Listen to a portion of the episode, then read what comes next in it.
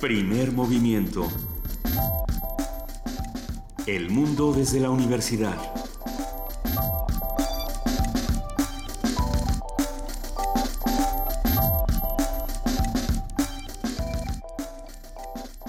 La discoteca de la gente joven. Radio Capital. Oigo Radio Capital. En Capital presentamos.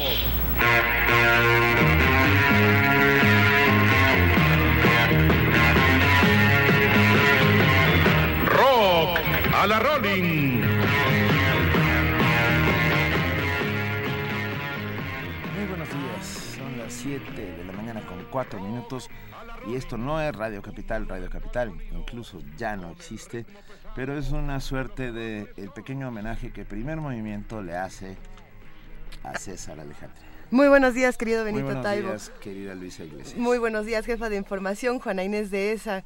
Buenos días, ¿cómo están? Bien, pues estamos arrancando precisamente con la noticia de que falleció ayer César Alejandre, una voz emblemática de la radio mexicana desde hace muchos, muchísimos años. Creo que fuimos muchos los que aprendimos todo sobre el rock and roll en su voz. Actualmente él estaba en la era del dinosaurio, en Reactor 105.7, pero bueno, lo recordamos por Radio Capital, lo recordamos por infinidad de anuncios radiofónicos, lo recordamos también por ser el primero que trajo a Led Zeppelin, a Bob Dylan en la época de los Duk Y de la revolución de Emiliano Zapata. Bueno, él trajo el rock a nuestro país, entre muchos otros locutores, y donde quiera que esté, nosotros lo abrazamos y le damos eternidad con su voz. Y en esta semana que se conmemora, este viernes se conmemora el Día Mundial de la Radio, entonces bueno, pues sí, realmente si, al- si algunas voces nos han acompañado, si algunas voces nos han eh, llevado a conocer cosas, como dice Luisa, pues una desde luego la de este locutor. Así es que muchísimas gracias por su trabajo y vaya un homenaje. Así es, vaya un homenaje y aquí seguimos haciendo radio, no, no hemos dicho, estamos aquí en primer movimiento, en el 96.1 de FM, esto es Radio UNAM. Tenemos um, métodos de información para mantenernos en contacto con todos ustedes haciendo comunidad. Estamos en Twitter en arroba PMovimiento, estamos en Facebook como Primer Movimiento y tenemos el teléfono 5536-4339. Sean todos muy bienvenidos. Esta mañana arrancamos hablando de medio ambiente. Vamos a hablar con nuestros amigos de Pumagua y la encuesta sobre cultura del agua. Hablaremos con la maestra Cecilia Lartigue Vaca, ella es coordinadora ejecutiva del programa de manejo, uso y reuso del agua en la UNAM, el Pumagua. En nuestra nota nacional tendremos el comentario, como todos los lunes, del Salvador Camarena, columnista del, pe- del- el financiero, periodista y amigo de Primer Movimiento. En nuestra nota internacional, ¿por qué nos sigue importando Julian Assange? Vamos a platicar, como tendría que ser en una nota como esta, con Daniel Moreno, director general del medio digital Animal Político, que nos hablará de, de la importancia que ha tenido Wikileaks, de qué, cómo importa una figura como Julian Assange, eh, más allá de si es o no es una buena o mala persona. Pero lo seguiremos platicando. Por nuestro derecho a la información. Así Yo es. creo que por ahí va todo el tema.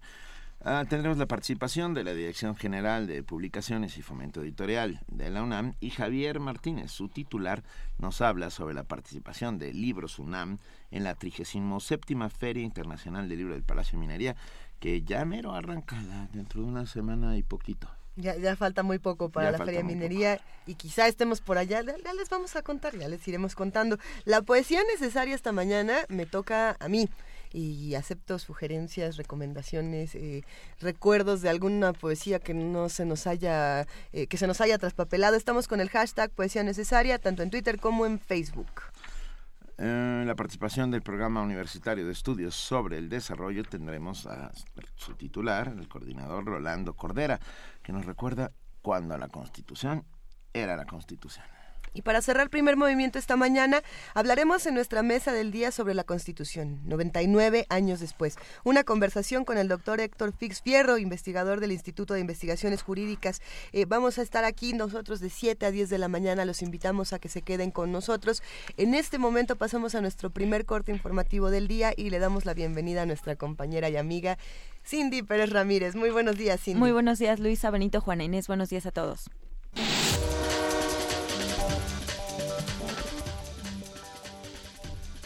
Dan a conocer el grupo de 28 integrantes de la Comisión Redactora de la Constitución de la capital del país.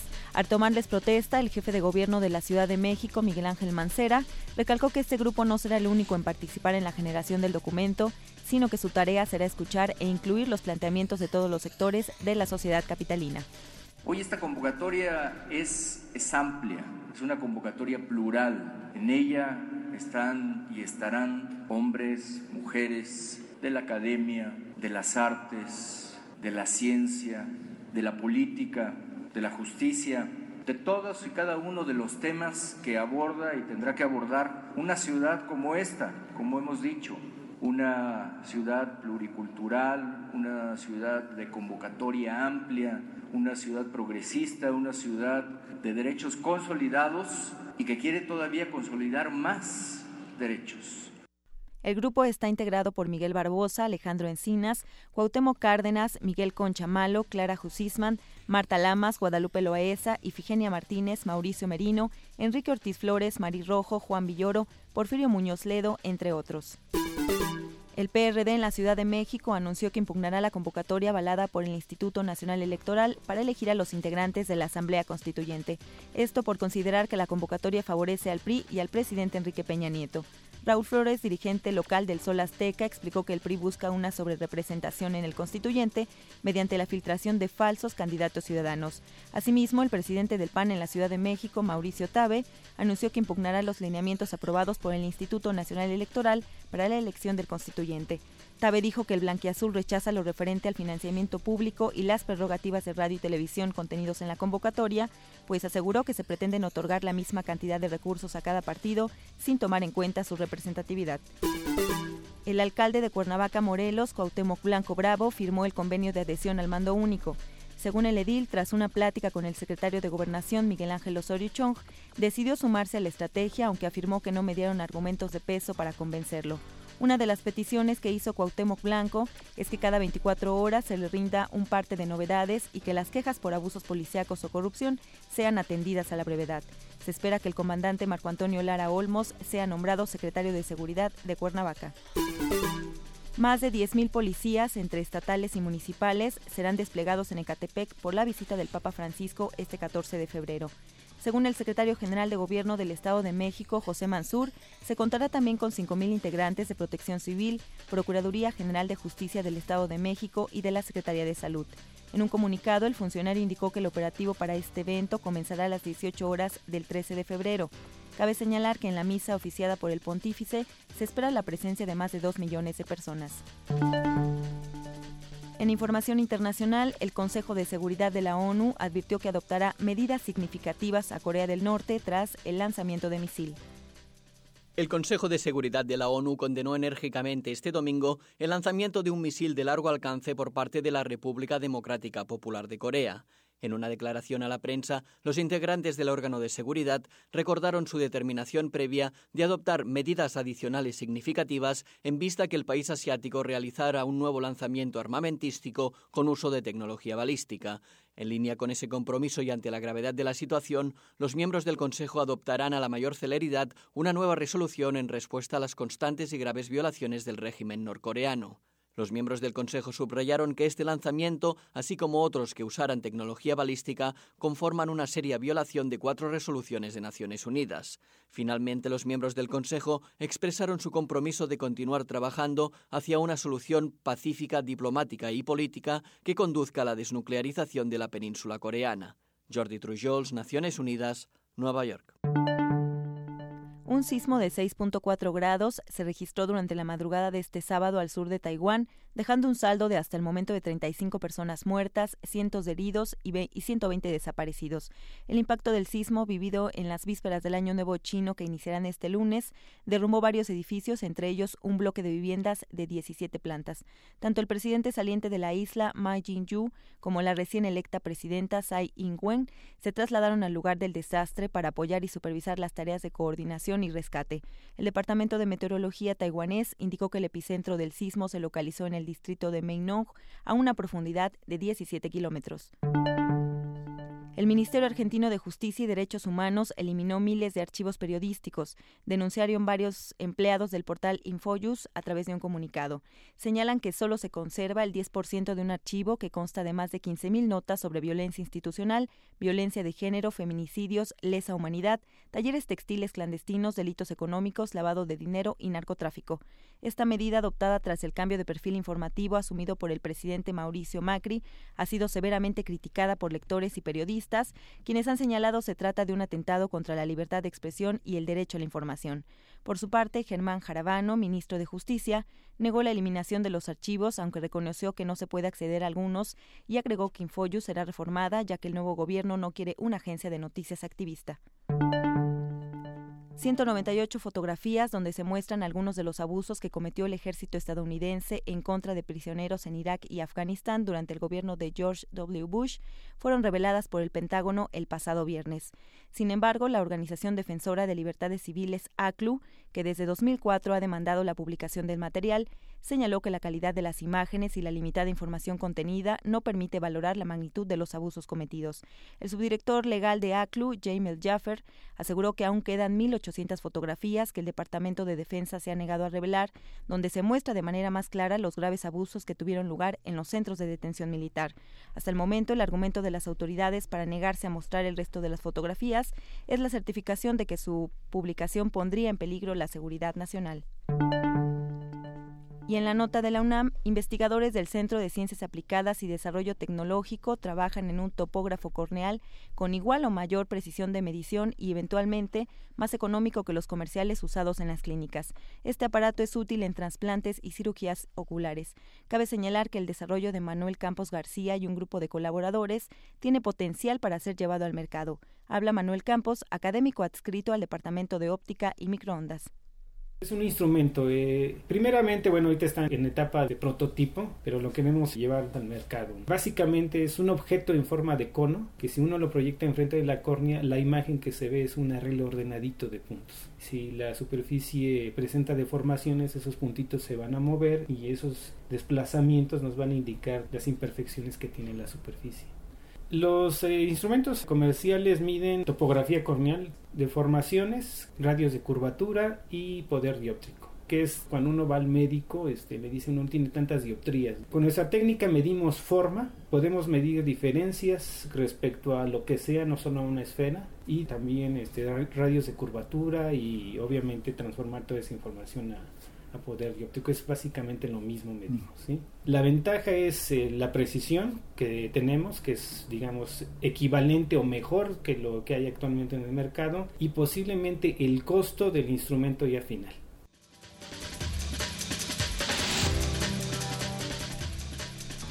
Siete de la mañana con 16 minutos de este 8 de febrero. Agradecemos enormemente a nuestra compañera Cindy Pérez Ramírez por este corte informativo y nos seguimos viendo. Así es, Benito, Luisa, Juan Inés, que tengan buen día. Gracias.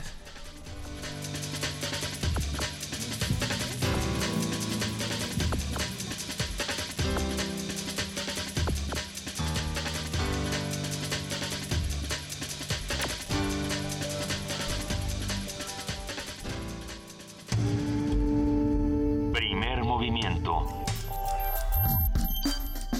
Para afinar el día.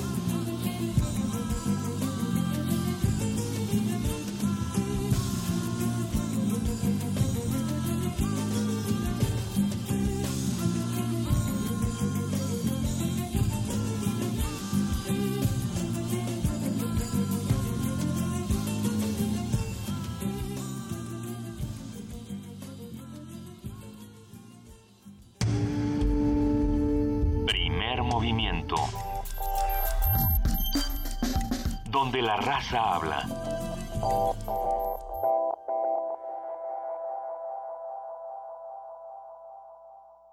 ¿Ustedes recuerdan esta canción? Si no la recuerdan, él se llama El Sol y la Luna al principio del mundo de Gabriela Huesca. Esperemos que la hayan disfrutado esta mañana. Está editada por el Fondo de Cultura Económica y, y bueno, es muy, muy interesante. Lunes de Medio Ambiente.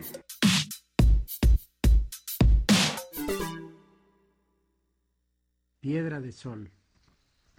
Un sauce de cristal, un chopo de agua, un alto surtidor que el viento arquea, un árbol bien plantado, más danzante, un caminar de río que se curva, avanza, retrocede, da un rodeo y llega siempre. Un caminar tranquilo de estrella o primavera sin premura, agua que con los párpados cerrados mana toda la noche profecías, unánime presencia en oleaje, ola tras ola hasta cubrirlo todo, verde soberanía sin ocaso, como el deslumbramiento de las alas cuando se abren en mitad del cielo. Un caminar entre las espesuras de los días futuros y el asiago fulgor de la desdicha, como un ave petrificando el bosque con su canto, y las felicidades inminentes entre las ramas que se desvanecen, horas de luz que pican ya los pájaros, presagios que se escapan de la mano, una presencia como un canto súbito, como el viento cantando en el incendio, una mirada que sostiene... 7 de la mañana, 21 minutos. A quien estábamos escuchando es a Octavio Paz en su propia voz, leyendo Piedra de Sol, este poema fundamental de la poesía mexicana de la primera de, la segunda mitad del siglo XX y que justo habla sobre el tema, por lo menos en su inicio, ah, de la importancia del agua en nuestra cultura. Por eso arrancamos con esto. Para conocer el nivel de cultura del agua de los mexicanos, se elaboró un cuestionario que formó parte de la encuesta nacional de hogares del Instituto Nacional de Estadística y Geografía.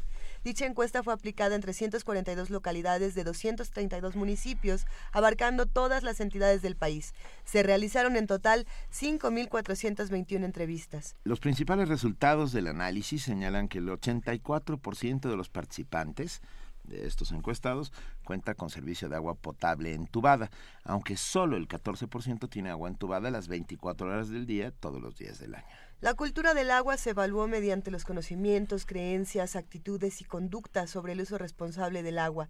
En este sentido, en una escala del 0 al 1, se concluyó que el nivel de conocimientos es bajo, promedio de 0.4, mientras que el resto de variables referentes a este tema tuvieron valores moderados, creencias y actitudes 0.72, conductas 0.78 encontró que las conductas positivas están relacionadas con las creencias y las actitudes positivas, pero no con el nivel de conocimientos acerca del agua. A raíz de los resultados de esta encuesta, esta mañana vamos a platicar sobre qué es la cultura del agua, cómo estamos en México y qué retos estamos enfrentando actualmente. Para todo esto nos va a brindar sus comentarios la maestra Cecilia Lartigue Vaca. Bienvenida. Ella es coordinadora ejecutiva del programa de manejo, uso, reuso del agua en la UNAM. Esto es el Pumagua. Y ahora sí, Cecilia, bienvenida. Muy buenos días. No, muchísimas gracias por el espacio. Buenos días. Es un placer. A ver, Cecilia, ¿qué se entiende por cultura del agua? Para ir aclarando. Cultura del agua, de acuerdo con la Conagua, es son las creencias, bueno, y, cultura en general son las creencias, valores, actitudes, conductas, conocimientos, pero que se tienen en este, en este tema con respecto al agua. Entonces, todo eso es cultura del agua, no nada, no nada más es lo que hacemos con el agua, sino lo que creemos sobre ella, lo que sabemos sobre ella y también obviamente cómo actuamos es finalmente lo que acabamos midiendo no pero pero todo eso es cultura del agua.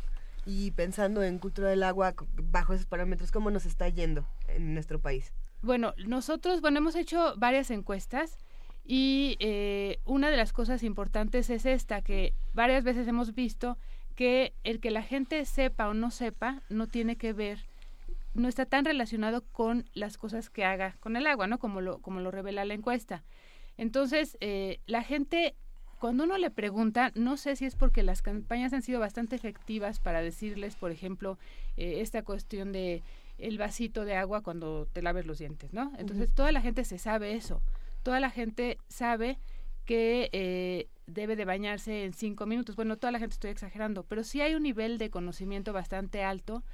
Yo creo que sí tiene que ver con las campañas. Ahora, de eso a que la gente realmente lo realice hay una gran distancia, ¿no? La gente sabe lo que tiene que decir, pero todavía nos falta esa parte donde lo que se conoce se tiene que interiorizar. Eso es lo que nosotros hemos encontrado. Ahora, hay varios temas que son muy importantes en cuanto a la cultura del agua. Uno es esta parte de eh, qué hago yo en mi casa, ¿no? Lo que hemos visto en la casa es la gente no sabe cuánta agua se utiliza en cada una de las actividades y eso es un problema porque como a veces las campañas no priorizan y, manejan lo mismo lo del vasito del agua que si uno lo piensa es dos litros que la parte de reportar fugas que puede representar cientos de litros al día o por ejemplo eh, el baño, el baño puede tomar este 200 litros si yo me baño en 10 minutos. Y la gente no sabe eso. Entonces, en esta encuesta nosotros les preguntábamos, por ejemplo, si eh, una ducha de 10 minutos equivale a, eh, por ejemplo, la descarga del excusado. La gente no tiene ni idea. Entonces yo siento, bueno, eso lo hemos comprobado, que se tiene que hacer una campaña en donde se priorice qué actividades son las que más consumen agua para que la gente se enfoque en esas. ¿Y, cuáles son las que más consumen? Las que más consumen agua en el hogar son la ducha, eh, la lavadora y el riego. Y también el, uso del inodoro, porque cada vez que uno descarga el excusado serán, eh, al menos son 6 litros. Y entonces, pues si se van 10 veces al baño ya son 60, ¿no? Mm. Pero la ducha, en la ducha se pueden ir 200 litros. Ahora, este no sé, porque yo quería hablar también de todo lo que se encontró en este estudio. Por favor. Pues no nada más es la cultura del agua. Claro. Esta parte de, de la percepción del servicio, en eso nos enfocamos mucho. Este estudio se hizo, lo hicimos eh, Pumagua, fue un estudio para la Conagua aplicado por INEGI, como ustedes dijeron. Pero eh, lo que nosotros encontramos es y que es muy preocupante es que la gente le da una calificación aprobatoria al servicio del agua cuando solamente el 14% tiene agua las 24 horas del día y solo la mitad recibe agua al menos una vez al día. Eso es de veras muy, muy grave. Y la gente piensa que el agua es de buena calidad, porque eso también lo hemos visto en varias encuestas, piensa que el agua es buena o excelente calidad y el 80% de ella no bebe el agua de la llave. Entonces eso también es muy grave. Contradictorio, ¿no? Es contradictorio. Y, y además dicen el 50% de estas personas que beben agua embotellada que porque no es riesgosa. Nosotros hemos visto, y de hecho lo hemos comprobado en Pumagua, botellitas que tienen hasta, hasta insectos. Entonces, ¿cómo la gente confía tanto en el agua embotellada? Es una cosa que nos tiene de verdad alarmados y en el agua de la llave no. No quiere decir que siempre se pueda beber el agua de la llave. Pero se puede. Pero se puede en muchos casos. La calidad del agua en la Ciudad de México, dependiendo de la zona, supongo. Pero bueno, hay zonas donde el agua es bebible. Es completamente bebible. Contreras, Los universitarios de corazón te dicen que la de CEU es la mejor del país. Esa es una bonita leyenda urbana. ¿eh? Pero están muy No, pero sí, nosotros lo comprobamos ahora, el agua ya se cambió el sistema de desinfección en CEU y el agua es perfectamente bebible. Nosotros estamos promoviendo que se bebe el agua de la llave, estamos instalando bebederos. Ahí sí. Este, y hay delegaciones, también hicimos una encuesta en, en, el, bueno, más bien la hizo el SACMEX y nosotros lo apoyamos haciendo el, cuestionario.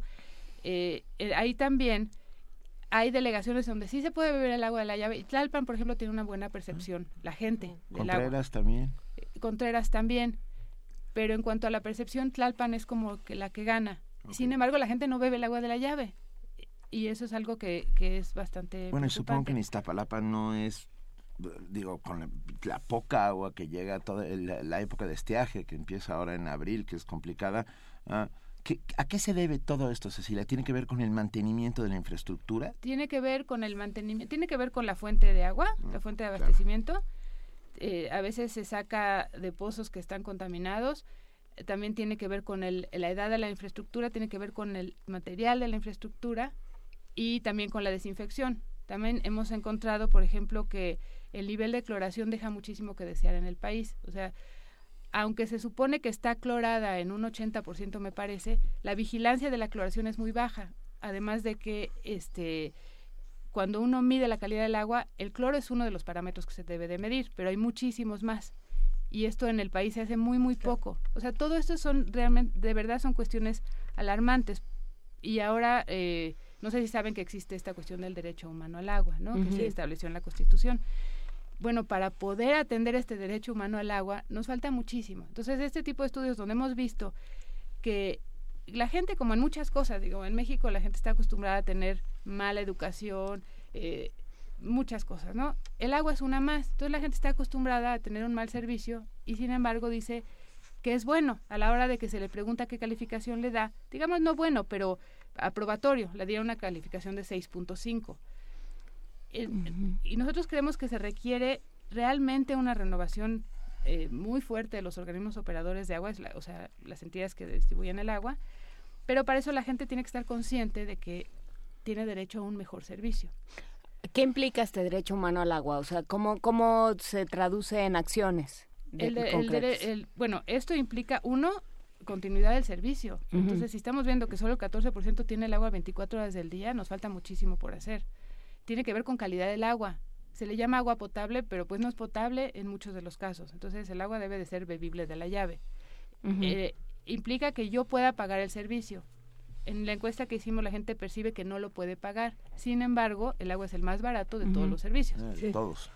En todos los países de Latinoamérica, en la mayor parte de los países, el agua, las tarifas son bastante más altas que en México. Sí, tienen un subsidio. En México tiene un subsidio muy alto. Muy alto. Eh, y aún así la gente siente que no está pagando poco. Entonces, todo esto es algo que se tiene que cambiar. Porque eh, para que el servicio funcione, entonces los organismos tienen que tener financiamiento y entonces darían un mejor servicio. Pero lo que está pasando es que se recauda muy poco dinero, se da un servicio pésimo. Entonces, por la, la gente, por el pésimo servicio, está dispuesta a pagar muy poco. Entonces, el servicio es pésimo. Y esto ah. repercute en la gente más pobre. La gente más pobre es la que más consume agua embotellada y la que luego tiene que pagar mucho más, obviamente, por el servicio. Pero, eh, ¿cuál sería entonces una solución a esto? ¿Pagar más para que sea un mejor servicio? Que la gente sí pague. Es que va junto porque también hay una cuestión de corrupción muy severa en los operadores. Tampoco es así de sencillo, pero sí tiene que ver con que se pague, con que esto se invierta en mejorar la infraestructura. La gente, por ejemplo, lo que encontramos en esta encuesta es que la gente está dispuesta a pagar más si el agua se es bebible. ¿Por qué? Porque están pagando en promedio 150 pesos al mes por el agua embotellada y 107 por el servicio de agua entubada.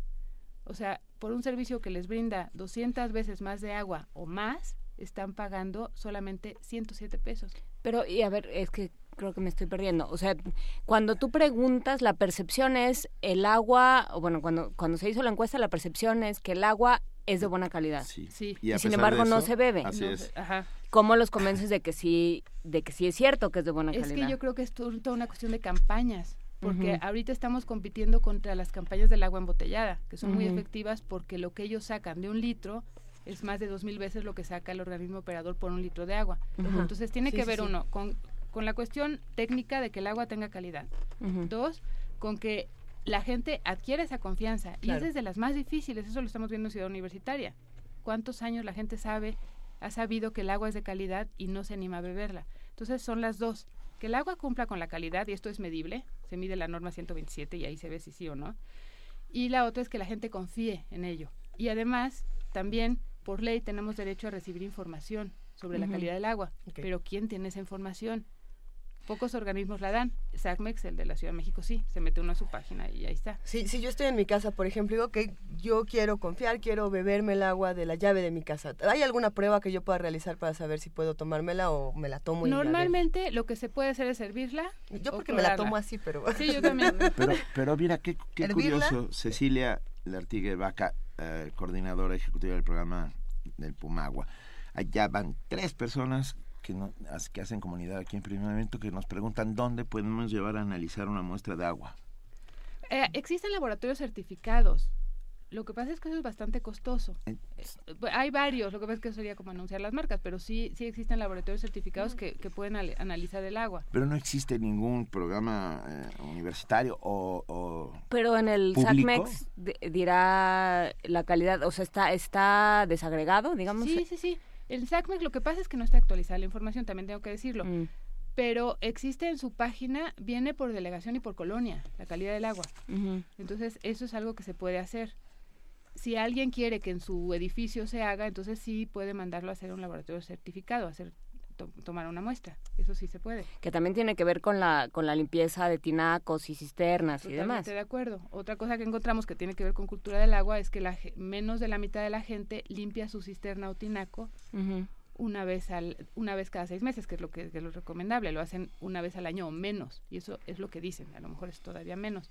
Y eh, la encuesta lo que se encontró es que la gente que no hace la limpieza, que tiene cisterna primero, ¿no? Porque el 90% de los mexicanos tenemos una forma de almacenamiento. Eso no es normal. En los países donde funciona bien el servicio de agua potable no Sí. hay almacenamiento. Entonces, eh, lo que se encontró en la encuesta también es que la gente que tiene un sistema de almacenamiento percibe que la calidad de su agua es, es peor.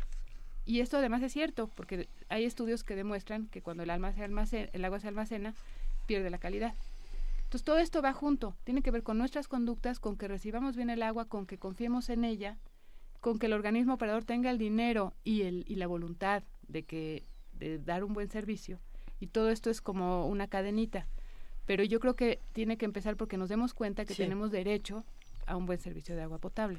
No- Nos, nos escribe también Marjorie. Eh, Marjorie trabaja en el PUES, en el Programa Universitario de Estrategias para la Sustentabilidad de la UNAM, lo dije bien. Ajá. Eh, le mandamos un abrazo y nos pregunta, eh, en casa dice, en casa usamos lavatrastes, ¿si ahorra agua o es mejor lavarlos a mano? Pensando en cuánto se gasta eh, en la ducha, en el inodoro, también habíamos dicho que lavadora y riego son las más, las Ah, sí. actividades que más gastan. Sí, las lavadoras suelen ser mucho, son mucho mejores que lavar. Las nuevas, sí. Sí, son muy, eh, se ahorra, no sé la cantidad, pero sí, segurísimo, se ahorra mucho más que, que lavando a mano. Pero siempre y cuando lo uses de manera eficiente, Ah, digamos. claro, esperes con cargas llenas. Sí, la sí, no, no, no, sí, exacto. Mira, acabo, como gracias a, a Cecilia, acabo de entrar a la página del SACMEX y las colonias que reciben agua y la calidad del agua. Eh, en general, con muy pocas excepciones, a ver, a- lo- todas las colonias de casi todas las delegaciones tienen agua 100% potable según el SACMEX. Hay algunas, ex- con algunas muy pequeñas excepciones, o sea, aguas no aptas para consumo humano, una de ellas está en Gustavo Madero, en la unidad habitacional Joyas de Vallejo, ahí ni lo intenten, y en Iztapalapa, en Santa María, Aztahuacán, en el pueblo de Santa María, Aztahuacán. Son los dos únicos lugares donde se dice, eh, las únicas dos colonias donde el agua no es eh, apta para consumo humano. El resto sí, el resto de, de toda la Ciudad de México, de todas las delegaciones, y agua y hay otra lista de agua que puede contaminarse. Vamos a compartirles, ¿no? Esta esta pequeña gráfica. Ahorita yo soy Tú estás, tú estás Sí, completamente está de acuerdo eso, con esta lista, Cecilia. Pues yo no puedo certificarlo porque, Sí, sí, como sí. te digo, no está actualizado. Pero yo sé que sí hacen los muestreos, o sea, como que con la gente de SACMEX tenemos más contacto. Y-. Y bueno, digamos un poco la, para, para ir cerrando y resumiendo, tenemos un eh, tenemos un problema de cultura en el sentido de que no acabamos de darnos cuenta cómo te- tiene que ser el agua, cómo es la que tenemos y cómo la estamos usando. Exactamente. Este, por otro lado, estamos invirtiendo mucho más en agua embotellada que lo que estamos invirtiendo en, en agua potable. Ajá. Recibimos un servicio para lo que pagamos muy bueno y no estamos no lo no lo apreciamos. No, yo no diría que es muy bueno, yo digo que en general es muy malo. O sea, el servicio el, depende de la zona pe- del país, pero lo que encontramos aquí es que es muy malo. O sea, el que la mitad de la población no reciba agua, eh, bueno, el que, el que solo el 14% tenga agua 24 horas del día y que la mitad de la población no tenga agua ni una vez al día, es pésimo. Por supuesto. Es terrible. Por supuesto. Y, y, y ni siquiera si nosotros comparamos con países que tienen el mismo nivel de desarrollo, estamos mucho peor. Entonces, por ejemplo, estaba oyendo hace poco de Colombia. Colombia está muchísimo mejor que nosotros.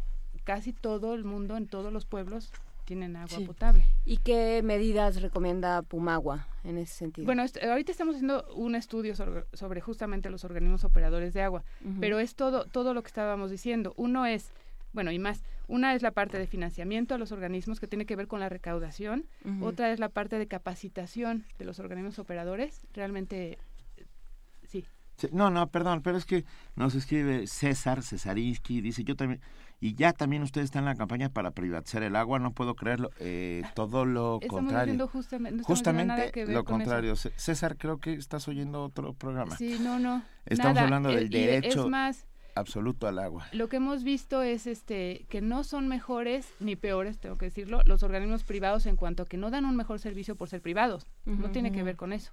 No, no, no, no tiene nada que ver con, qué tiene que la ver? privatización. Tiene que ver con una buena inversión al servicio, pero eso no, no, quiere decir que tenga que ser privado, puede ser público. tiene, que ser público. Tiene que ver con que la gente pague por, por su servicio y eso no tiene que ver con que sea privado.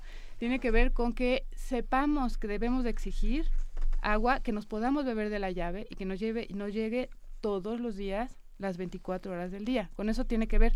Pero yo digo que la primera parte es que la gente se entere de que tiene ese derecho. Porque lo que está pasando es que ahorita todo el mundo se está conformando con lo que tiene, que es lo que pasa en todo en México, no nada más en el agua. Es un reflejo más de una sociedad mexicana que se ha conformado con lo que le llega. Entonces, eh, desde ahí tiene que empezar. Y entonces pasa por muchas cosas, porque no hay capacitación, porque eh, la gente dura muy poco en sus cargos, en los organismos operadores es un promedio de dos años, entonces no da tiempo para nada, con muchas cosas, con que la infraestructura ya es muy vieja, hay un 40% de fugas en promedio, entonces se requiere toda una renovación, a lo mejor eso es lo que le suena a la gente de privatización, pero no, es simplemente darle importancia al sector agua. México Gráfico nos escribe, dice, estuve en prácticas en el Cutzamara y el agua sale potable de ahí a la Ciudad de México, se contamina en la red. Pues es un poco lo que la, infraestructura es, es donde tenemos problemas. Sí, muchas veces las fugas, cuando hay una fuga, lo que puede pasar es que entre agua sucia a la misma tubería, ¿no? Entonces, si tenemos 40% de fugas en la, en la, Ciudad de México y en el país, pues evidentemente vamos a tener este tipo de problemas. R. Guillermo dice, estoy de acuerdo con César cuando empiezan a mencionar lo de los subsidios.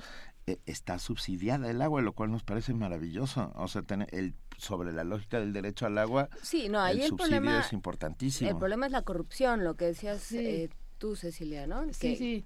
Sí, hay una corrupción muy fuerte también. Eso también hay no podemos hacer. O sea, hay lugares donde la gente tiene control sobre el sistema y no quiere soltarla. Entonces no cloran el agua, hay lugares donde hemos visto que no se clora, la gente se la toma sin clorar, pero como es una cuota de poder muy fuerte el agua, o sea, la gente de verdad me impresiona cómo la gente no le da importancia al agua, cuando de eso depende absolutamente todo.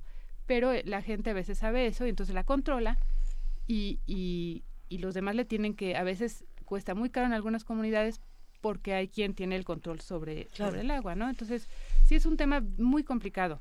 Pero lo primero es que nos tenemos que enterar que las cosas están muy mal para que la gente empiece a exigir.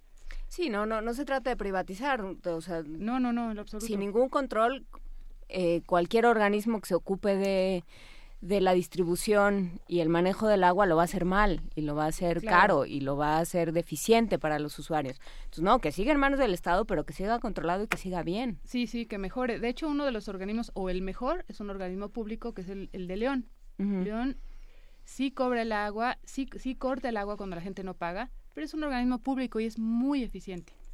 Entonces, no, no tiene que ver con eso. ¿Cómo nos acercamos a las actividades del Pumagua para saber más? Porque la primera herramienta que tenemos para, para denunciar, para pedir cosas y para exigir un mejor servicio es estar informados de, todo lo que ocurre. Claro. Acerquémonos a Pumagua, ¿qué hacemos? ¿A dónde, Eh, dónde nos metemos? Bueno, ¿Qué tenemos nuestra página que es www.pumagua.unam.mx y ahí eh, pueden contactarse vía contacto arroba, arroba pumagua.unam.mx o eh, nuestros teléfonos son 5623-3500 extensión 1520. Ahí, Ahí nos, nos pueden llamar, sí, o, o vía correo electrónico y, y siempre contestamos los correos. En Pumagua están realizando actividades, están haciendo alguna Sí. alguna cosa que tengan pendiente para Sí, que bueno, vayamos a verlos. Sí, nosotros, la verdad es que nuestra labor principal es en la UNAM. Entonces Claro. lo que hacemos es el manejo eficiente del agua en la UNAM, pero también trabajamos en proyectos externos, por ejemplo, estas cuestiones con Conagua. Entonces, pero que se acerquen eh, para hacer tesis, para hacer servicio social, para como becarios, por- para recibir información. Tenemos muchísimas actividades que ya tienen que ver, eso sí, con la UNAM, con los campus de la UNAM. Pues aquí, eh, aquí en el primer movimiento de la UNAM nos da muchísimo gusto eh, poder platicar contigo, Cecilia, y estar, sobre todo, estar pendiente de lo que está ocurriendo y no, no dejar de no, no porque corten el agua y nos la regresen ya todo está bien, hay que ver por qué la cortaron, hay que ver qué pasó en todos esos días, cómo, Claro. cómo se están eh, rehabilitando o no nuestras tuberías, ¿no? Hay que seguir al pendiente de todo eso. Claro que sí. Muchísimas gracias, Cecilia. Es que de repente nos escribió Milka Sí, Nava. sí, que las redes sociales explotaron, están qué todo- bueno. ¿Cuánto sería un precio justo comparado con otros países para el agua? Yo creo que es, que es bastante justo el que Sí, tenemos. bueno, que por ejemplo, de hecho poco. traje traje las las tarifas que existen en otros países y por ejemplo en en Colombia eh, 20 metros cúbicos, o sea, 20 mil litros, está a punto .7 de dólar. Aquí en el DF está a punto .16 de dólar, nada más para que vean en comparación con Colombia. En Brasil, en, en el Distrito Federal, en, en Brasilia, está a 3.30 Uf. metro, este, dólares por, por metro cúbico. Y así es toda una lista. Entonces México, en esta lista de 16, pai- de 16 ciudades, el Distrito Federal está en el segundo lugar más bajo. Por debajo solo está Buenos Aires a punto 11. Entonces el punto no es ni privatizar ni quitar subsidios. Muchas de estas tarifas son diferenciadas. Para la gente de escasos recursos se les da un subsidio muy alto y la gente que tiene mayores recursos son las que tienen que pagar la cuota completa o más.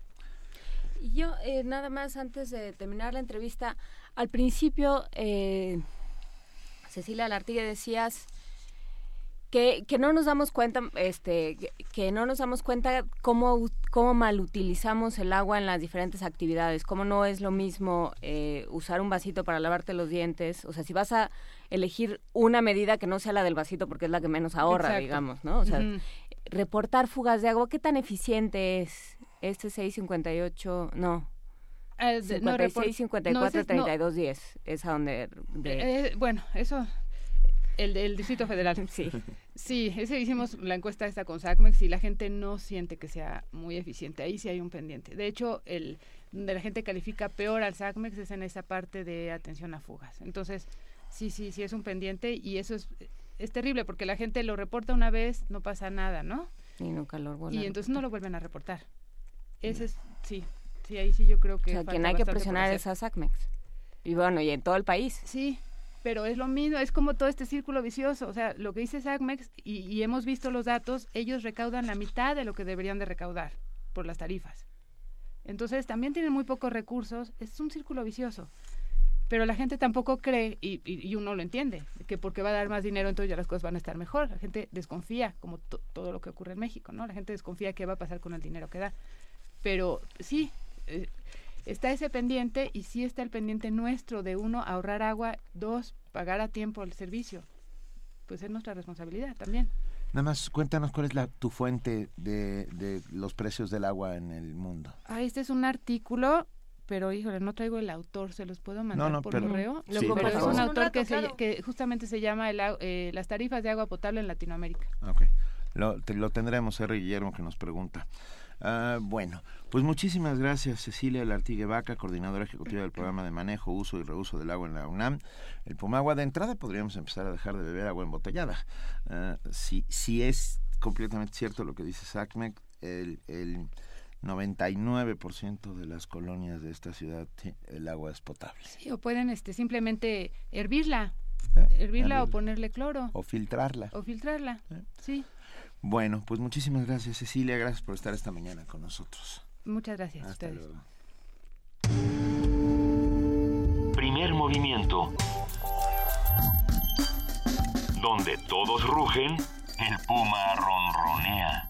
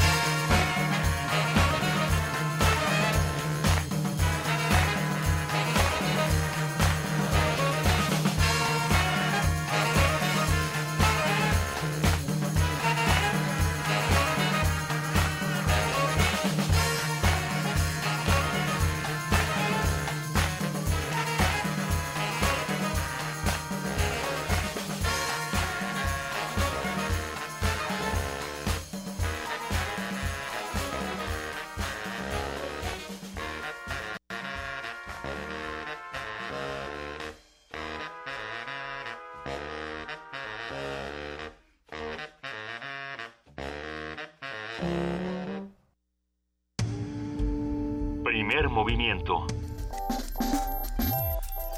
Escucha la vida con otro sentido.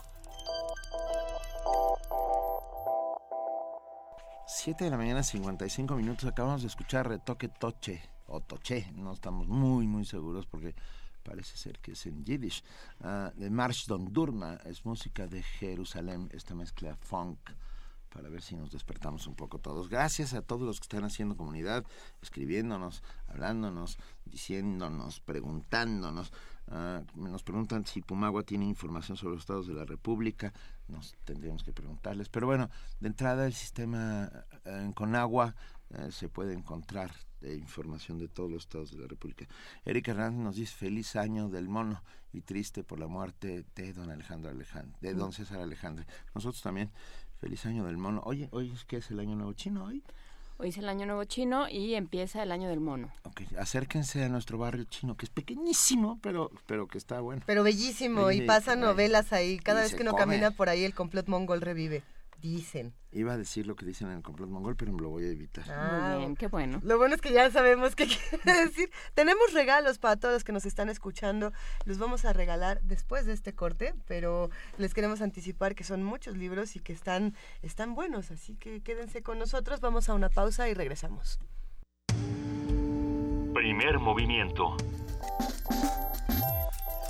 Escucha la vida con otro sentido.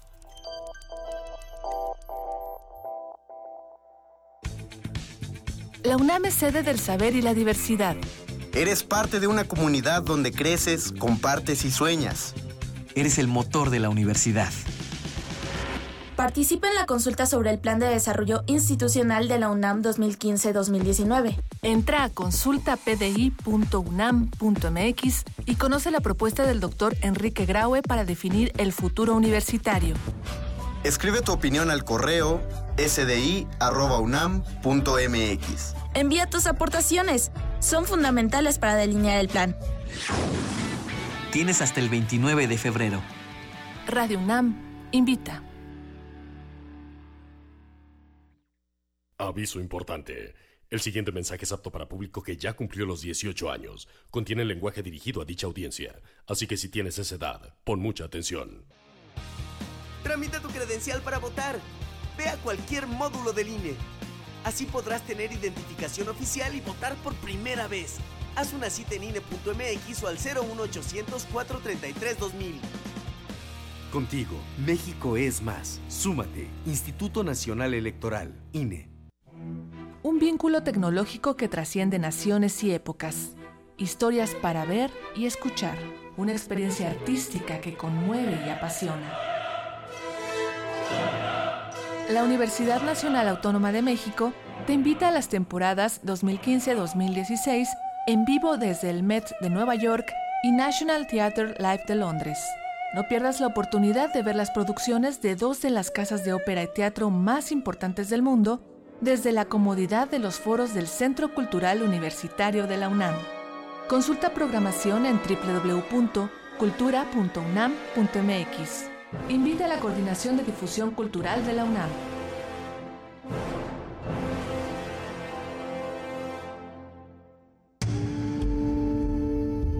Primer movimiento. Información azul y oro.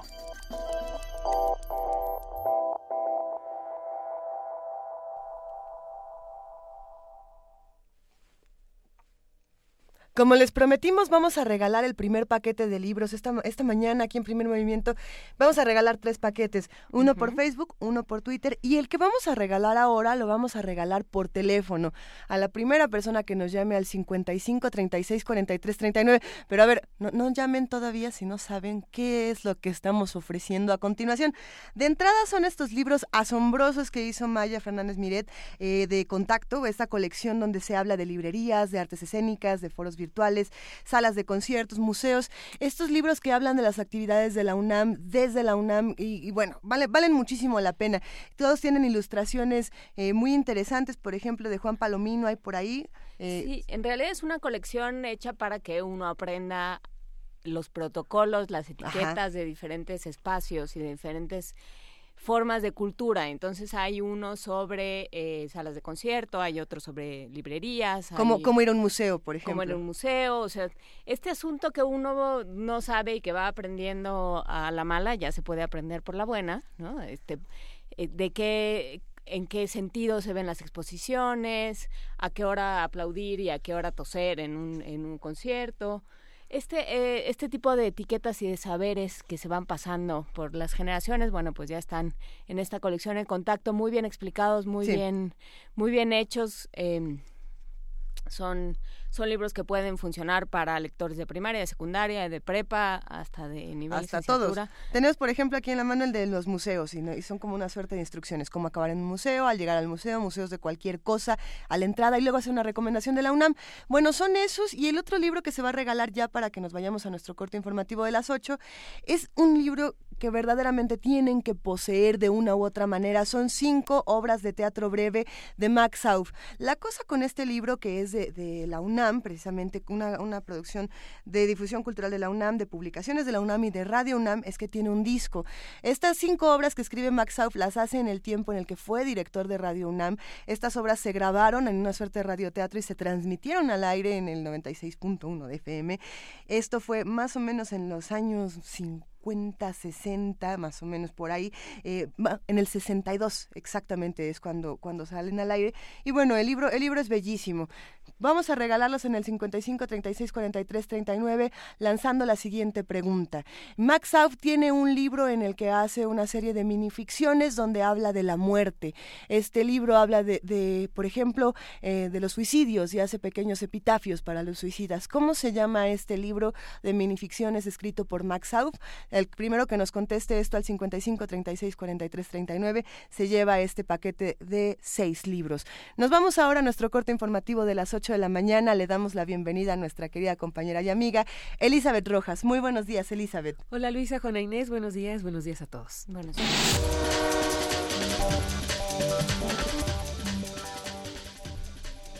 El gobernador del Banco de México, Agustín Carstens, advirtió que si no existe un ajuste al gasto público, subirán las tasas de interés.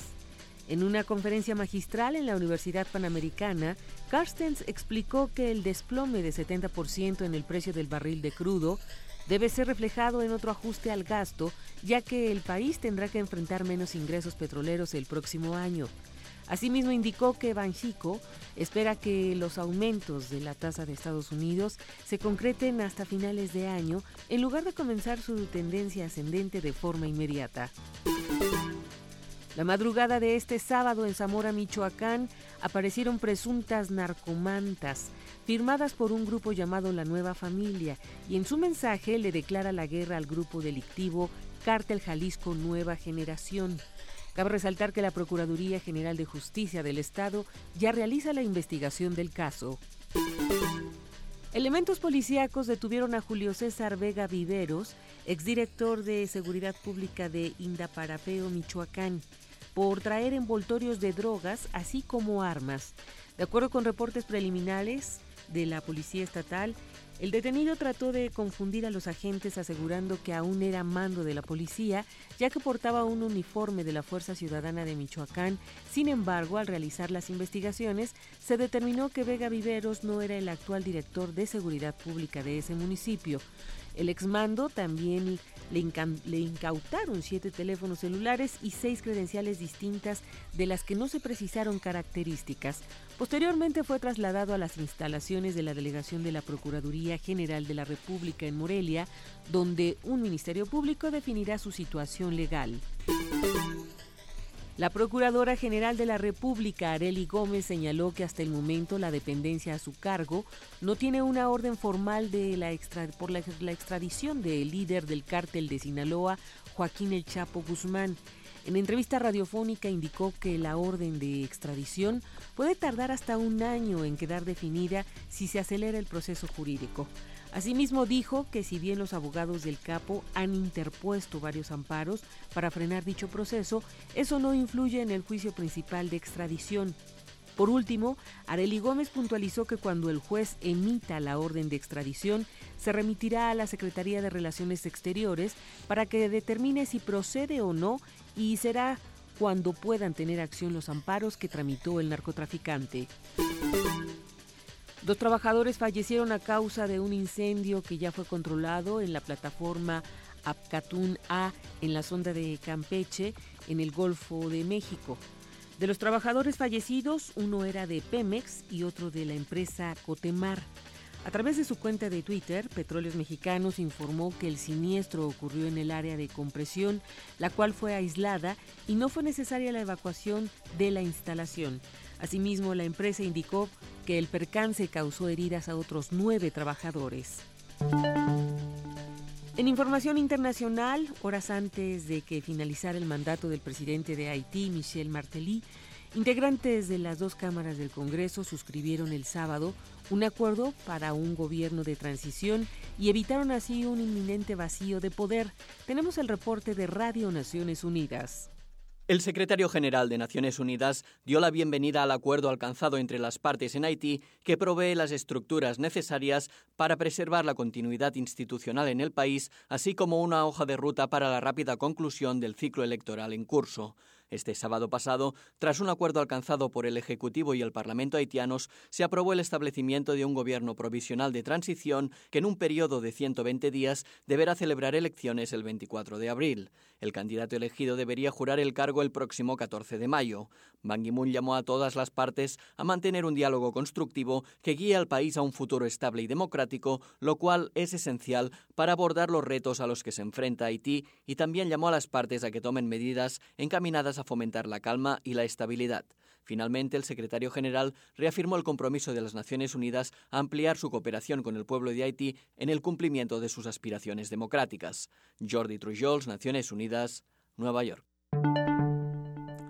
Durante un operativo de búsqueda y captura que inició la policía de El Salvador la noche del viernes en diferentes puntos del país para cumplir notificaciones rojas de la Interpol, fueron detenidos 17 militares salvadoreños involucrados en la matanza de seis padres jesuitas españoles en 1989. Las autoridades policiales aseguraron en su cuenta oficial de Twitter que el operativo continúa para dar con las otras personas también involucradas que han sido requeridas por las autoridades españolas. Cabe señalar que el pasado 5 de enero, el juez de la Audiencia Nacional de España, Eloy Velasco, ratificó las órdenes de captura contra los uniformados emitidas originalmente en agosto de 2011. A través de un decreto ejecutivo, el presidente de Ecuador, Rafael Correa, nombró al vicealmirante Osvaldo Fabián Zambrano Cueva como nuevo jefe del Comando Conjunto de las Fuerzas Armadas.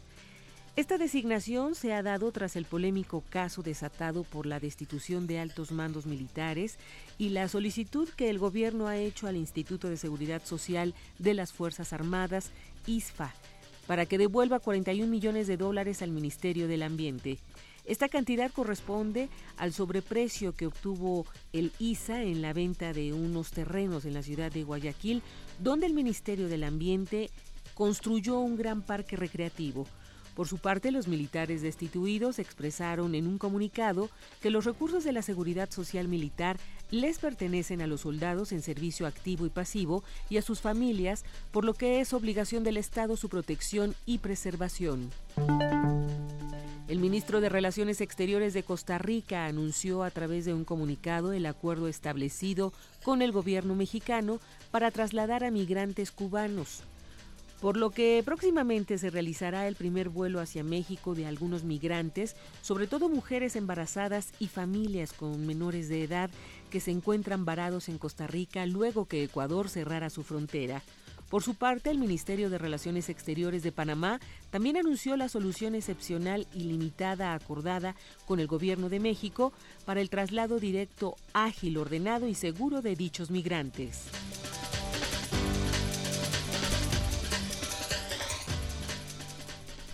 8 de la mañana con 9 minutos. Muchísimas gracias a nuestra compañera Elizabeth Rojas por este corte informativo y nos vemos a las 9, Elizabeth. Hasta el rato, Benito. Buenos días. Gracias.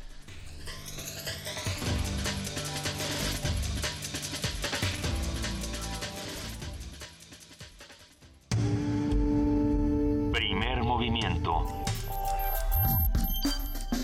Para afinar el día.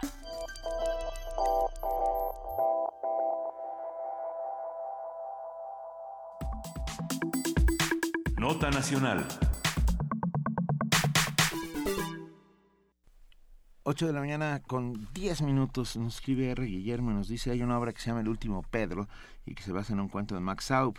¿Cuál es? Gracias. Eh, el cuento se llama El último Papa. Eh, está escrito en 1936 según la Gaceta de la UNAM. Servido. Ahí, quedó. Ahí quedó. Hemos lanzado la adivinanza de cuál era el cuento, bueno, cuál era el libro de Max Saup para que se llevaran el primer paquete de de libros ya se lo llevaron el, el cuento, el perdón, el libro era Crímenes Ejemplares. Eh, por ahí lo dejamos y vamos a seguir ahora con nuestra nota nacional. Ah, ya pues ya está, ya está en nuestra nota nacional. Ya estuvo. Salvador Camarena, columnista del, del Financiero, periodista y amigo, está en la línea para contarnos algo. Hola, muy buenos días, Salvador. Hola, Benito, ¿cómo que algo? Cuéntanos algo. ¿cómo están? Bien, bien, pero... Qué gusto escucharte, Salvador. Siempre nos gusta el tema sorpresa. no, bueno, no es tema sorpresa. Eh, saludando a todos, qué gusto comenzar la semana juntos. Eh, en las últimas, eh, en los últimos meses, porque en realidad es un asunto que se activó a partir de la tragedia de Iguala, se ha hablado en México de la necesidad, dicen unos, de la eh, posibilidad, de la idoneidad, dicen otros, cuestionando del mando único, es decir, de establecer 32 policías estatales en pocas palabras. Y ha habido una serie de argumentos a favor y en contra. Eh, últimamente, sobre todo, se ha planteado eh, la duda, yo recuerdo una columna de Luis Rubio o también de Ernesto López Portillo, eh, diciendo, le vamos a dar ese poder a los gobernadores cuando los gobernadores tradicionalmente, uno, no han dado muestra de ningún tipo de eficacia, en general estoy hablando, habrá alguna excepción por ahí, y dos, eh, concentrarán al mismo tiempo eso que en su momento se, se criticó a la Secretaría de Gobernación diseñada por Enrique Peña Nieto, concentrará al mismo tiempo el poder político y también el poder policiaco. Y, y entonces empiezan a mezclar cosas y empezamos a algunos, como Benito y yo, que somos más eh, viejos, empezamos a recordar pues estos, estos esquemas, eh, iba a decir para policiales, pero en realidad eran estados policíacos en términos reales en algunas entidades, en donde ni, ni, la, ni la fachada guardaban los gobernadores y era al mismo tiempo el jefe de la policía política, el jefe de la policía. Eh, entonces, alguien ha visto, alguien ha denunciado ya en esto una, una especie de retroceso, de regresión, de, de peligro, de establecer demasiado poder en una sola en persona, en una sola entidad, que es el, el gobernador, y que además no han dado, insisto, muestras de saber eh, compartir, de saber rendir cuentas, de saber abrirse a la sociedad, para que con mecanismos precisamente de otras instituciones se vigile y se audite la, ah, en este caso, actuación policial. Otro punto de ese mismo eh, argumento dice, y encima, eso es muchísimo dinero. Encima, para esas policías hay que dotar de muchos recursos porque quizá haya que correr a buena parte de los policías que están hoy, que no han pasado las evaluaciones, y hay que salir a procesos de eh, selección de nuevos candidatos, capacitación y por supuesto hay que dar un paquete de prestaciones y una serie de, de incentivos para que los nuevos policías ejemplos ya hemos visto en Nuevo León, por ejemplo, los nuevos policías se supone no tengan eh, la tentación de corromperse y además tengan la seguridad de que vivirán sus familias dentro de una, dentro de, les han diseñado hasta colonias para que eh, no solo pierdan la chamba, sino pierdan como toda la pertenencia a un grupo. Y eso hace más difícil, dicen los teóricos, la posibilidad de que estos elementos se echen a perder, para decirlo coloquialmente. En medio de toda esa discusión, por cierto, alguien me decía la semana pasada que pues, luego hablamos mucho de casos como el de Nuevo León como exitosos, pero que el 75% de las de la primera generación de los que fueron reclutados y que se les dieron todos estos incentivos ya no están, es decir, la inversión que hizo el gobierno, la sociedad eh, para eh, seleccionar, capacitar y diseñarles un paquete de prestaciones a estas personas ya no funcionó, ya ya se quedó completamente el cascarón vacío porque ellos ya se fueron 75%. ¿A dónde, ¿a dónde se fueron? Con todo ese marco de referencia, perdón, eh, la Nobel rusa, eh, la Nobel de Literatura rusa, Svetlana Alexievich, tiene un libro que se llama El fin del Homo Soviéticos. Se lo recomiendo muchísimo. En parte de ese libro, que es una, una multiplicidad de, testimonios eh, que recogió esta periodista y hoy eh, galardonada con el premio Nobel, eh, en, en buena parte de ese libro se habla pues de esta las críticas que hacen todos los eh, entrevistados al régimen eh, comunista, pero también de las críticas que hacen a que la democracia que se les prometió, a que esto que se les decía que iba a llegar y que iba a ser la panacea, en realidad no fue así. Y en un momento dado hay unas partes de ese libro que a mí me parecieron importantes para reflexionar sobre el momento que hemos vivido desde el año 2000 para acá. Se habla en eso de cómo la caída del régimen comunista eh, puso de manifiesto un apetito de algunos actores de la sociedad para mediante la violencia hacerse un espacio y quedarse con una parte del pastel. Eh, hay un testimonio por ahí donde señala puntualmente como una persona dice, yo vivía en un complejo muy grande, uno que tenía para empezar, imagínense, 20 escaleras, es decir, 20 edificios distintos, cada día amanecía un cadáver y al principio era una sorpresa, era un azoro, y pensamos que iba a generar una conmoción social, no, hasta a eso nos acostumbramos. ¿Qué pasó? Que mafias criminales se hicieron de partes eh, del poder o de cuotas del espacio de poder ahí en Rusia. Si pensáramos en el año 2000 como el año de la alternancia en México y el año en que cae el régimen priista, y si hacemos un pequeño paralelo, responsabilidad mía, no de la señora Svetlana, si hacemos un paralelo con eso, ¿qué estamos viendo? Eh, según yo estamos viendo cómo se, se cae el régimen priista que tenía ciertos controles paralegales o más allá de la ley, y esos controles también incluían algunos de la criminalidad. Pero una vez que se cae el, el, régimen priista, creo que el Estado no se fortalece lo suficiente o lo suficientemente rápido para establecer nuevas reglas del juego y para establecer quién sí y quién no puede aprovecharse de la, de la ocasión. Y esto para mercados formales, para mercados legales, para mercados informales, pero también para mercados ilegales. Uh -huh. Entonces yo creo que esto, estas líneas de Sletana Alisevich nos ayudan a pensar cómo el gobierno y en general también la sociedad, es decir, el Estado, no ha podido en 15 años establecer las instituciones que se necesitan para que no haya agentes, que le llaman luego poderes fácticos, que se aprovechen de esa debilidad, tanto para negocios formales, legales, pero también para negocios ilegales. Entonces, quizá por eso, eh, este fin de semana vimos en la zona noroccidental de Michoacán, en la zona alrededor de de Zamora para que ubicaran nuestros amigos del, del, auditorio, vimos la aparición de narcomantas con un nuevo, entre comillas, un presunto nuevo grupo criminal que está eh, anunciando su llegada y su enfrentamiento con un viejo grupo criminal que es el cártel Nueva Generación, Jalisco Nueva Generación.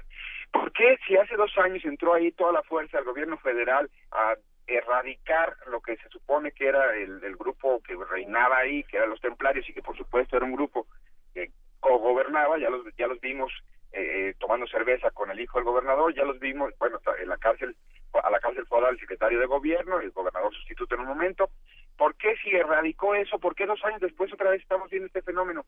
Quizá lo estamos viendo, por lo mismo que veíamos ayer en el Super Bowl, perdón la frivolidad de la comparación, uh -huh. porque ayer en el Super Bowl el gobierno mexicano presumía la cantidad de aguacates mexicanos que se estaban vendiendo en, en la ocasión mediática más grande de los Estados Unidos. Así es y entonces ese aguacate en buena medida sale de la entidad michoacana. Entonces hay mucho dinero, hay mucho, mucho que pelearse y ante un Estado débil, ante un gobierno débil, hay criminales y otros actores, no necesariamente criminales, que se aprovechan de la situación y que se la juegan cada vez porque además han descubierto, no, no les costó demasiado, han descubierto que encima es muy fácil corromper a la, los representantes de esas entidades y o de esas instituciones. Uh -huh. Entonces, 15 años después, y a partir de las líneas de la señora Svetlana, libro que recomiendo mucho, yo lo que digo es, bueno, 15 años después a lo mejor no hemos ni reconstruido lo que medianamente, no estoy diciendo que el fenómeno criminal haya surgido para nada con la llegada, con la alternancia en el poder con los panistas de, de Fox y los panistas de Calderón, al contrario, pero, pero no se ha reestablecido ningún tipo de instituciones con más fortaleza, con más pertinencia frente a los retos de las que quizá había antes de la caída del régimen. Y entonces la democracia también, como dirían los rusos entrevistados por Svetlana, la democracia también nos ha quedado de ver, claro, y como siempre se afanan ustedes en preguntar, claro, ¿y qué nos toca hacer nosotros? Pues, cuando digo el Estado, pues también estoy diciendo nosotros, también estoy diciendo que esa democracia que nos quedó de ver también es porque no supimos construirla a la par de 12 años de señores panistas y a la par ya de tres años de, señor, de señores priistas.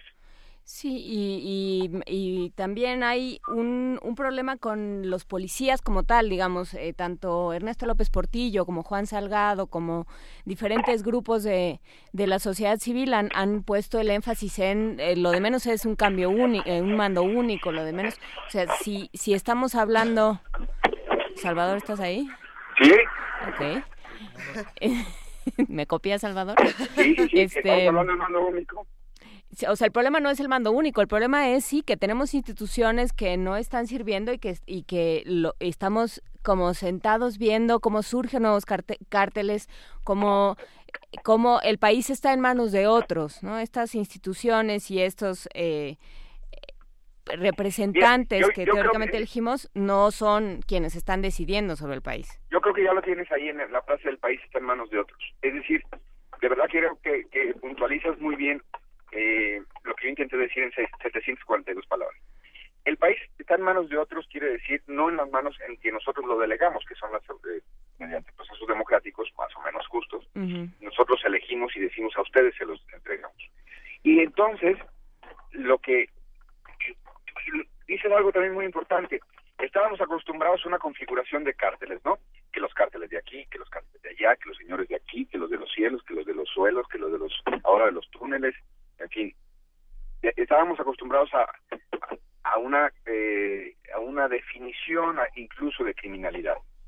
Bueno, eh, yo creo que es pertinente pensar que además de esos cárteles, esta desarticulación de las instituciones, esta debilidad, este cambio y en esta transición, esta, este momento de crisis, fue aprovechado por muchos, no nada más los viejos, ahora sí que, criminales de viejo puño, sino benedizos, que incluso dicen, bueno, es que yo lo que voy a hacer es simplemente cobrar derecho de piso aquí, en esta en esta comunidad. ¿Por qué? Porque el presidente municipal llega cada tres años. Y luego, a veces cambia de partido, entonces están peleados entre ellos. Y luego, eh, como aunque sea el mismo partido, el que llegue va a querer deshacer lo que hizo lo anterior, ¿le suena? ¿Le suena? Eso no pasa, ¿no? Deshacer lo que había avanzado lo anterior. Entonces yo soy el único actor que voy a permanecer. Y voy a permanecer encontrando las posibilidades de hacer negocio con eh, situaciones o literalmente fuera de la ley o en el borde de la ley. Eh, piensa en un momento en Naucalpan. En Naucalpan se han vivido fenómenos muy graves eh, con algunos políticos en la cárcel, pero pero pero con un choque digamos, de casi casgos. Y cuando hablamos de Naucalpan, hablamos, algunos nos estarán escuchando desde ahí, y, hablamos de la Ciudad de México. Eh, yo sé que no quiero echarles a perder la fiesta democrática que están viviendo con sus letreritos multicolores de CDMX, pero la Ciudad de México no es lo que era el Distrito Federal. La Ciudad de México es una urbe conurbada, perdón, la redundancia, es una urbe es una megalópolis y la, Naucalpan es parte de la Ciudad de México. Pues en, en, Naucalpan se viven verdaderos enfrentamientos eh, que, que, bueno, déjenme exagerar, pero vamos un poquito. Eh, el Chicago de hace varios años, el Chicago de las películas y las series, de la mafia, eh, pues vería en ellos alumnos adelantados de cómo se, se han hecho de, espacios de poder que pues los ciudadanos irán y votarán cada tres años dándole legitimidad a supuestas eh, autoridades, pero el poder lo retienen otros actores y se están enfrentando y trascienden y ponen y quitan presidentes municipales y nada más están traspasando el poder entre ellos. Y entonces, como dices, Juan Inés, eh, pues eso es que abramos los ojos y digamos, oigan, el, el poder lo tienen otros, ¿eh? No quien se supone que debería tenerlo. Y lo tienen porque ahí encuentran dinero, y para ellos es más barato jugarse eso y que de vez en cuando alguno de ellos sí pague algo ante la ley, pero como casta, casta, digamos, chafiux, casta, este, familias, eh, eh, este, grupos políticos, les conviene, es una ecuación que les conviene hacerse de ese coto, explotarlo, hacer un expolio, donde los ciudadanos simplemente estamos pagando los impuestos y pagando el predial y el agua y los servicios, pero en términos generales el poder lo están detentando otros. ¿Por qué? Porque encima, parte de esto que se cayó en el 2000, para bien, pero también para mal, porque no supimos hacer, creo, otro acuerdo, o el que tenemos es insuficiente o muy insuficiente, eh, sería, perdón por lo de muy suficiente, pero sería que el ayuntamiento también ganó esta independencia frente a los poderes centrales, ya sea el gobernador o el presidente de la República. Antes el gran presidente de la República, que siempre tuvimos, Benito y yo conocimos como siete grandes presidentes de la República. Luego hemos tenido, pues, digamos, lo que la democracia nos ha traído. Pero esos grandes presidentes de la República, desde los pinos, eh, se decidía lo que pasaba en cualquier ayuntamiento. Hoy afortunadamente no, pero eso tiene conlleva o estamos descubriendo un gran problema que entonces hay unos señores que dicen, pues aquí ya no manda el presidente, ¿verdad? El presidente de verdad. Ah, bueno, pues aquí vamos a mandar nosotros. Vamos a hacernos del sindicato, o vamos a hacernos del negocio de la basura, o vamos a hacernos de, ¿qué tal de los letreros en la ciudad? ¿Qué tal de los contratos para la construcción? ¿Qué tal? Y entonces el país está en manos de otros, como dices, Juan. Sí, y si estamos en segundo lugar en impunidad, no hay, no hay gobierno que que, o sea, no hay institución que se sostenga porque entonces se puede hacer lo que sea. ¿no? Entonces sí, pues no importa que ya no manden desde Los Pinos, pues si mandan desde aquí, pero de todas maneras no pasa nada, pues entonces nos arreglamos con el del Palacio Municipal, no con el de Palacio Nacional y se acabó. Y, y, y, con lo que con el dinero que sale de ahí en me alcanza. Hay que recordar que estos señores han evolucionado, es decir, antes eh, también ocurre, también ocurre que les ofrecen al presidente municipal de X eh, eh, ayuntamiento le ofrecen plata o plomo, digo, en la versión más eh, cruda. Pero también hay otras eh, situaciones donde ellos, los criminales, pues digo, son criminales, no, necesariamente tontos. Eh, ya saben de los ramos 26, es decir, las partidas del Subsemun, ya saben de los presupuestos que van a llegar cada año a, a estas entidades, a los ayuntamientos eh, o a los, a los gobiernos de los estados. Entonces van y piden parte de eso, hacen cálculos, eso lo vimos también en Michoacán, hacen cálculos y dicen, oye Benito, tú que eres presidente de Totolapan, te van a llegar por el Subsemun este, 20 millones de pesos, pues de esos para mí son 10, entonces vele pensando cómo los vas a bajar, como dicen ellos, cómo los vas a trasladar, haremos un contrato, una fachada, una serie de, de supuestos proyectos, pero esa lana es mía. ¿Y por qué es mía? Pues porque te lo puedo imponer. ¿Y quién salva a ese presidente municipal de esa situación? Nadie. Yo me llevo un rato largo. presidencia municipal, Benito? estoy pensando, ¿qué dijiste? ¿Tojolapa? Totolapa. No, me quedé pensando en las sabias consejas populares, ¿no? O sea, una vieja conseja popular que decía, mi padre manda a mi madre, mi madre me manda a mí, yo mando a mis hermanitos, todos mandamos aquí. Ah, e, esto es una suerte de, de bonito lío eh, impenetrable en el cual no acabas de descubrir quién es quién. Eh, yo creo que estamos absolutamente perdidos en la definición de quiénes son. Antes se sabía quiénes eran los buenos y los malos, aparentemente. ¿No? Hoy, hoy ni eso. O hay, o hay ciertos presidentes municipales, como algunos en Michoacán, algunos en Guerrero, que han decidido dar la batalla, ¿no? Pero pero te, te dan una, una ternura y un miedo infinito, porque dices, pues, ¿qué, ¿quién ¿Pero por qué te dan ternura, Luisa? ¿Por qué te dan ternura y por qué te dan miedo? No, soy Juana Inés. No, no, no. me dan, no, no me dan miedo, me dan miedo por ellos, ¿no? O sea, por eso, pero ¿por qué? ¿Por qué, por qué? Porque están solos contra un sistema que no los respalda. No, no es cierto. Eh, yo creo que el sistema no los respalda en efecto, pero están solos frente a un señor que sabe que el sistema no respalda a los otros. Es decir, si, si nosotros dejáramos este bonito negocio que se llama eh, la comunicación, el periodismo y todo esto. Lo de negocio es una muy bonita. Negocio es una, una, utopía. Por eso, dije bonito, porque es muy singular. Si, si precisamente dijéramos, ¿sabes qué? De esto ya no sale la papa. ¿Cuánto nos cuesta, literalmente, perdón, cuánto nos cuesta conseguir arma, armamento de alto poder, armas de alto poder? A nosotros cuatro. ¿Cuánto? No, no tenemos los contactos, pero supongo que sería fácil. No va a ser muy difícil. No, hombre, eh, yo creo que en una semana ya, en vez de tener este programa, tenemos una célula criminal. De verdad. No estoy, eso, eh, ahora sí que no estoy trivializando. ese es el problema, que no estoy trivializando, que se puede conseguir con poco dinero, relativamente, y con, eh, con poca dificultad. Es decir, se puede conseguir armas. Ahora, esta gente se aprovecha de eso precisamente y entonces nos da ternura a ese presidente municipal, entre comillas, porque dices, mi vida, este señor se lo van a cargar, porque el gobernador del estado no le va, no le va a poder ofrecer ningún tipo de protección.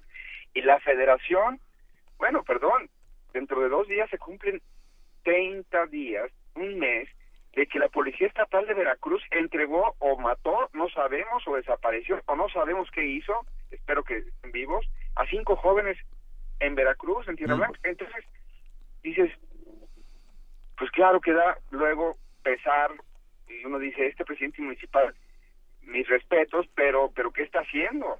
Porque lo que está haciendo es una locura en cuanto uno saca un papel y un poco, y un lápiz, y uno dice, los criminales en Guerrero son la autoridad, o sea, hoy por hoy sí. Y no sé si alguna vez lo vaya a hacer el Estado, el nuevo gobernador, por cierto, cumplió 100 días. ¿Y, y en qué creen que hizo a los 100 días? Pues fiesta. informe de los 100 días. ¿Por- ¿Por qué no va a ser un informe de los 100 días? Si todo es una simulación, Pues sí. pues los 100 días son una simulación. ¿Qué, qué puede informar ese señor de, de 100 días de gobierno? Y Guerrero ha tenido quizá los peores 100 días, eh, bueno, no, no, no llevamos 100, llevamos hoy 40, eh, 39, 38, 38 días del año y una cantidad de muertos impresionante. ¿Por qué? Pues porque el señor vive precisamente, un gobernador, ese y cualquiera, vive en otra, en otra dimensión, en la dimensión de, este, pues nosotros hacemos como que gobernamos porque sabemos que hay otros que detentan el poder. Y en Guerrero es muy claro, hasta que sale un presidente municipal a la que ya le renunció una síndico, porque a la síndico le secuestraron a su marido y la síndico sí dijo, no, perdón, yo, yo, o sea, sí no, yo no entré a la política para esto.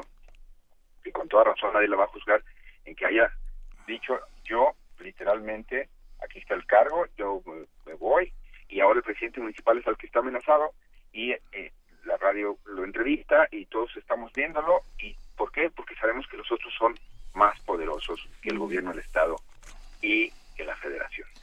Y la federación quizá no es tan poder- no es, no, es- más débil que esos criminales, pero la federación está rebasada porque entonces, eh, esto se dice poco, pero eh, la Policía Federal y el Ejército, eh, que son, digamos, junto con la Marina, los últimos bastiones para poder este, contener algunos de los de los de los eh, de las amenazas criminales más severas, más dañinas y flagrantes, eh, digamos que son, para empezar, un cuerpo limitado, es decir, en número, tenemos pocos. Y en segundo lugar, pues hay que ponerlos eh, como la cobija. Si, si vas a, a una emergencia a Michoacán, pues descobijarse Tamaulipas, no hay de otra. Y no solo eso, sino que ese desplazamiento cuesta y alguien tiene que pagarlo, porque la Secretaría de la Defensa o la Policía Federal no tienen dentro de su presupuesto más que una cantidad limitada para ese tipo de desplazamientos, de destacamientos. Entonces, eh, llega, llega el absurdo en que literalmente los gobernadores tienen que decir, tengo o no tengo dinero para llamar a la Policía Federal, tengo o no dinero literalmente para contratar seguridad. Y luego, aunque tenga dinero, está disponible porque ahorita está desplegada en Guerrero y está desplegada en no sé dónde y no nos damos abasto. Eso, para cerrar mi comentario, agradeciéndoles con cálume, es lo que veníamos hablando desde el principio. Pues después del 2000 no hemos creado en 15 años para 16 ni siquiera instituciones policiales fuertes, sólidas, que estén a, a la altura del reto. Y las organizaciones criminales se han diseminado, se han multiplicado, su acceso al armamento es mucho más sencillo, su posibilidad de encontrar enclaves o comunidades a las cuales someter a un expolio está demostrado, y entonces nos la pasamos con el Jesús en la boca, de situación trágica en situación trágica, pero simple y sencillamente sin construir una solución que en mediano o largo plazo ya no nos enfrente a, a esto, a un presidente municipal que todos sabemos que ojalá que Dios exista para que le socorra un poco y lo proteja de quien hoy por hoy son más poderosos que las autoridades. Muchas gracias, Salvador Camarena. Nos vemos el próximo lunes. Te mandamos un abrazo. Un abrazo para ustedes. Buen día. Gracias. Gracias, Salvador. Primer movimiento. Escucha la vida con otro sentido.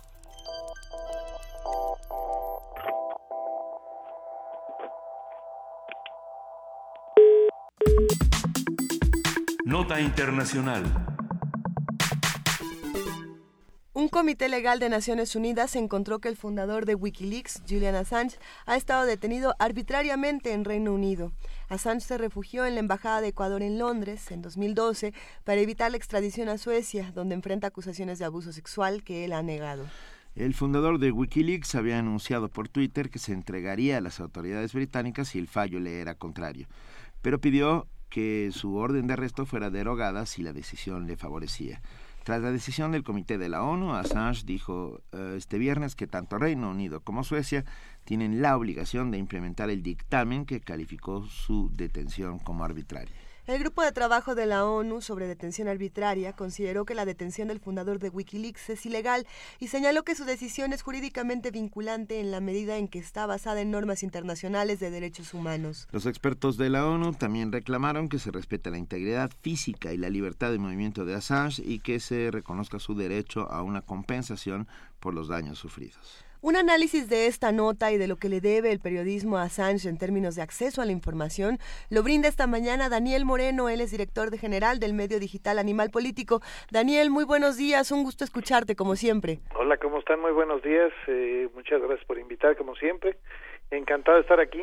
Pues eh, en efecto yo creo que es un personaje que merece el espacio y el análisis porque pues llevamos 10 años con Wikileaks y 10 años en donde ha habido eh, eh pues, eh, una, una eh, participación fundamental de Assange y de, y de Wikileaks en todo lo que se refiere a libertades civiles. creo que esa parte es muy importante subrayarla porque después de estos años, que si no estoy mal son tres años y medio en, lo que, en los que Assange lleva pues prácticamente encerrado en la embajada de Ecuador, eh, eh, se ha diluido un poco eh, pues las referencias regulares sobre Wikileaks y luego es fácil que se nos olvide lo que ha hecho por, insisto, el derecho a la información y por las libertades civiles, tanto Assange como todo Wikileaks. Por eso creo que es importante subrayarlo, ¿no creen? Por supuesto. Ah, Daniel, ah, hoy por hoy es un símbolo en muchos sentidos, eh, ¿no? Eh, Assange. Y, y por lo tanto es un símbolo de nos del derecho a la información. Vivimos Primero en, que nada. Vivimos en tiempos en que, en que este derecho a la información cada vez se nos mm, resta más a, los ciudadanos de a pie. Exacto.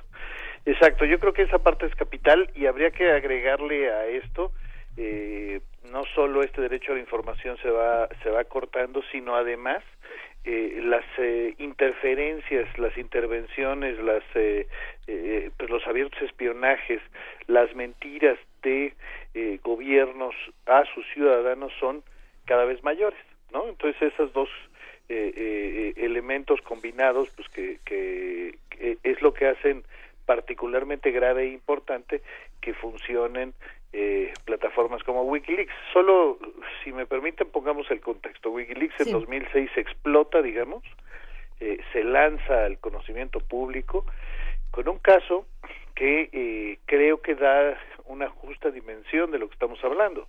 El asesinato de una docena de personas, entre ellos un periodista que trabajaba en ese entonces en Reuters, eh, por parte del ejército estadounidense y del que por supuesto no se informa nada hasta que WikiLeaks eh, eh, recibe un video que confirma los hechos y lo hace público. Ese creo que es la esencia además de, de la plataforma y del trabajo que ha hecho Assange, es decir, ha sido básicamente un eh, espacio en donde eh, gente eh, interesada en que se difunda información, eh, eh, le da, le, le pasa pues esta información a Wikileaks y Wikileaks es una plataforma para difundirla en todo el mundo. una difusión además que en la mayor parte de los casos se ha hecho de la mano de medios de comunicación y esa parte también me parece importante subrayar porque estamos hablando no de una filtración automática a la gente, sino una filtración en donde los medios han tenido un papel determinante para clasificar, dar contexto este, y sobre todo eh, confirmar la información que se ha dado, ¿no? Podemos pensar en un antes y un después del 2006, ¿no? En cómo se maneja el periodismo.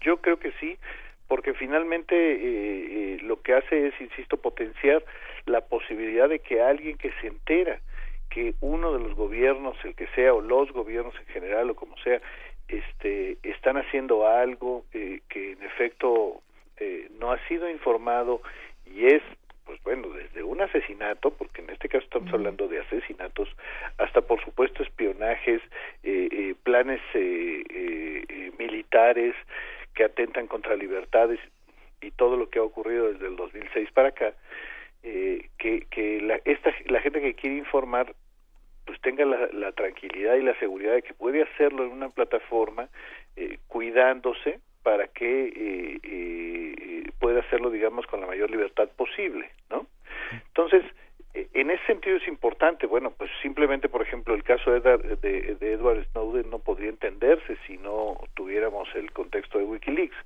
Ahora evidentemente eh, pues a lo largo de ya 10 años porque este año se cumplen los 10 años de WikiLeaks eh, seguramente eh, podríamos mencionar excesos, podríamos mencionar eh, críticas a Assange en uno u otro sentido, por ejemplo, eh, se le critica que es demasiado cercano a Putin, se le critica que es demasiado cercano a Rafael Correa, que finalmente es un es un presidente que ha hecho lo contrario en términos de libertad de expresión de lo que el propio Assange eh, eh, declara y defiende, pero creo que lo que todos debemos tener claro es que pues, no, no pretendemos nadie santificar a, a, a, Assange, es decir, podemos mencionar todos los eh, errores y, y, diferencias que podemos tener con él, pero lo cierto es que es la aportación que ha hecho al derecho a la información, a la libertad de expresión y por tanto al control a los gobiernos ha sido tan importante que creo que las críticas en este caso terminan siendo terminan siendo un, un tema pues no menor, pero sí por lo menos este eh, que uno tiene que eh, darle su justa dimensión para un personaje que ha hecho tanto en estos 10 años, ¿no? Sí, esa era un poco la, la discusión que teníamos alrededor de esta de esta conversación, Daniel. Era más allá de quién sea este Julia Assange, Assange no más uh allá de, de él como persona este como uh persona de carne y hueso su conducta sus, sus claro. formas qué es lo que nos viene a decir del periodismo el periodismo cambió después del 11 de septiembre nos dijeron hay un montón de cosas que no se pueden todo lo tenemos que saber y ustedes no deben saber nada por causas de seguridad nacional exacto. ¿no? Y de, y de, pronto hay, hay una nueva eh, oleada, digamos, a raíz de Assange, hay una nueva eh, pues impulso, puesta generación, un nuevo impulso gente. de en Eh. los medios de comunicación. O sea, yo creo que yo volvería a la responsabilidad de los medios de la que hablabas tú, eh, Ujú. Daniel. Eh, llega la información a los medios de comunicación y el periodista, eh, la persona encargada de, de hacerlo público, tiene que ser muy responsable y tiene que ser muy claro sobre lo que está haciendo, para qué lo está haciendo. La información Exacto. no sale sin filtro, no debería salir sin filtro. No debería salir sin frito y creo que esa es la parte central, ¿no? Y- y, además eh, creo que es importante en efecto cómo haces esta eh, este- esta narración en el sentido de que eh, subrayar pues que finalmente eh, el gobierno de Estados Unidos, no solo el gobierno de Estados Unidos, porque evidentemente otros más eh, en otros en, en otros temas, pero el gobierno de Estados Unidos en lo particular eh, funda sus eh, guerras eh, a partir del 11 de septiembre, pues eh, apoyados en mentiras, ¿no? En mentiras abiertas, en mentiras que lo que es peor fueron eh, difundidas por los medios, sostenidas por los medios, ¿no? Es decir, esa es una parte muy fuerte porque finalmente estamos hablando de que eh, el 11S marcó una etapa en donde el periodismo estadounidense, que, que, que eh, tantos aciertos ha tenido y tantas libertades ha tenido, por razones eh, ideológicas en buenas eh, en, en- en buena medida, pero no solo por eso, eh, también por caer víctima de mentiras abiertas, pues eh, eh, ayudó a construir pues una narrativa de las guerras eh, que insisto, pues estuvieron basadas simplemente en eso, en una mentira, es decir, en todo el discurso de quiénes fueron los responsables del 11S y por supuesto que si había este armas nucleares y demás, ¿no? Entonces, en ese contexto es que eh, una plataforma como WikiLeaks tiene todavía más valor, ¿no? Es decir, es una plataforma que está pensando eh, y quizá eso es eh, algo que recupera eh, de manera determinante para el periodismo. Wikileaks es una plataforma que está pensando en el servicio al ciudadano antes que cualquier otra cosa, ¿no? Es decir, no es el servicio a un país dicho eh, de la manera más, este, eh, eh, no sé, patriotera, ¿no? Es decir, el servir a un país en una crisis como el 11 de septiembre es no es mucho menos el servir a una ideología, mucho menos a un poder, sino fundamentalmente servirle al ciudadano. Y, y me parece importante porque finalmente esa es la esencia del periodismo. Eh, no somos más que eh, eh, gente que está dándole un servicio a, la, a, los ciudadanos y un servicio para construir libertad, ¿no? Es decir, eh, la información que damos, ese es el sentido, que la gente tenga libertad para tomar decisiones, ¿no? Bueno, pues imaginen ustedes en ese contexto un periodismo que cae eh, en mentiras para sostener guerras y que se envuelve en la bandera, en este caso de Estados Unidos, para combatir a, a, a los malos que le hacen daño a este país. Este. Pues era exactamente lo contrario, ¿no? Y permite llegar a extremos como este primer caso que mencionábamos, en donde eh, estamos hablando de, de, de, de asesinato por parte del ejército estadounidense y que este la propia agencia Reuters intentaba y pidió varias veces copia del video para saber qué había pasado hasta que finalmente alguien se lo filtra a WikiLeaks, ¿no? Entonces, en ese contexto es el nacimiento de, de WikiLeaks y creo que ese es un contexto fundamental para su despegue, para su crecimiento y sobre todo para entender su importancia, ¿no? eh, eh, repitiendo de veras que que bueno eh, eh, Assange este es un personaje que se le acusa de egocéntrico que probablemente si nosotros nos tomáramos un café con él nos caería gordo pues es absolutamente no este, menor el asunto no en este contexto no Sí, y y nos pregunta ya para terminar, eh, nos pregunta Juan Ramírez Marín si, bueno, nos dice que la información no debe tener filtros. ¿No Yo, debe? Eh, yo te lo pregunto en términos de, de cómo pasa la información por el periodismo.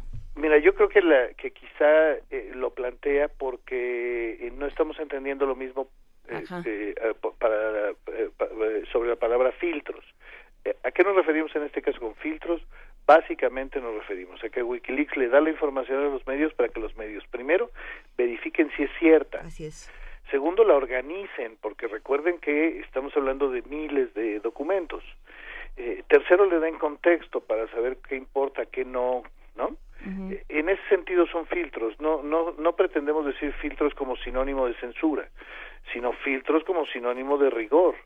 Y eso es lo que aporta de una manera determinante la relación con los medios, pues simplemente porque eh, eh, filtrarle un documento a quien sea, se llame Wikileaks o quien sea, y que el receptor de este documento lo publique, bueno, al propio Wikileaks le ha generado problemas y problemas de todos colores, sabores, me refiero no solo a eh, si el documento es cierto o no, sino que uno no puede olvidar las consecuencias de lo que publicas. Entonces, eh, es en ese sentido que, que me refiero a, a filtros, ¿no? Venga, y queda y queda claro. Da- Daniel Moreno, ah, muchas gracias por estar No, con hombre, al nosotros. contrario. Te mandamos un enorme gracias. abrazo, como siempre, y seguimos en contacto. Sale. Vale. Abrazo a todos. Abrazo, Daniel, gracias.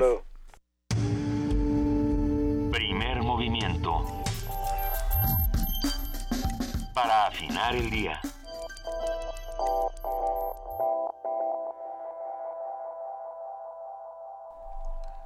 Ocho de la mañana con 49 minutos. En este momento ya tenemos en la línea, y lo agradecemos inmensamente a Javier Martínez, titular de la Dirección General de Publicaciones y Fomento Editorial de la UNAM. Muy buenos días, Javier, ¿cómo andas? Hola, querido Benito, Luisa, Juan Inés, un abrazo y un gusto de estar nuevamente con ustedes. Muchas gusto gracias. escucharte, Javier. Ya, empezamos a repartir los libros que nos has enviado. Ya escuché y me alegra muchísimo Eh, la- porque estamos en, en unos días más por inaugurar la 37 Feria Internacional del Libro y qué bueno que inician ustedes regalando las publicaciones de nuestra universidad. No, bueno, Ese de Max Up yo voy a necesitar como 26, Javier. Vamos, vamos a mandar una dotación para que de aquí a que inicie la feria ustedes tengan libros y, y sea una invitación al auditorio para que vaya y conozca el stand de la UNAM. Venga, muchas gracias. Cuéntanos, por favor, Javier, las novedades, qué está haciendo publicaciones, que ciertamente tienen unos libros hermosos, los tenemos aquí en la mesa. Platícanos, por favor. Pues así es, esta es una invitación muy, muy previa para, para el auditorio de Radio UNAM, para que se vaya preparando, porque del 17 al 29 de febrero inicia la Feria del Libro en este recinto histórico de la universidad que está en Tacuba 5, y me parece que es uno de los eventos más esperados por, por los habitantes de la Ciudad de México, pero también por nuestra universidad, porque nos permite mostrar esta gran vitrina de la riqueza del patrimonio bibliográfico de nuestra universidad. Y ustedes saben, ahí nosotros tenemos una librería de manera permanente que atiende al público todo el año, pero eh, para esta feria montamos un patio que está contiguo a esta, a esta librería y entonces se hace un espacio de 400 metros que nos permite mostrar pues esta riqueza. Montamos una librería de 29 mil ejemplares con cerca de 3.800 títulos. No, bueno. Y es una oportunidad para que este público, que es principalmente joven, se acerque a las publicaciones de la universidad. El año pasado, Benito, nosotros en esta feria eh, vendimos cerca de 10.000 ejemplares. Estábamos revisando los títulos que se vendieron más y, y me sorprende mucho que lejos de, de estar en estas cifras de, de, los libros comerciales, los libros que, pro, que produce la universidad son libros de divulgación, libros que fomentan la reflexión y encontramos títulos como Los colores del nuevo mundo, Visión de los vencidos, Plantas medicinales de uso tradicional en la Ciudad de México, La Odisea. Estos son algunos de los títulos que se vendieron el año pasado.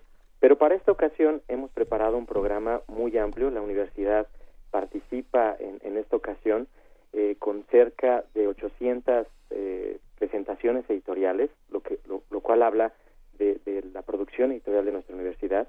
Uh -huh. eh, cerca de 57 dependencias universitarias intervienen en este programa de 1.500 actividades y la verdad es que es una gran oportunidad.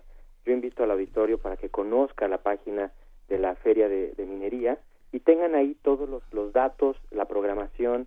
Es muy importante que planeemos nuestra ida a la, a la feria.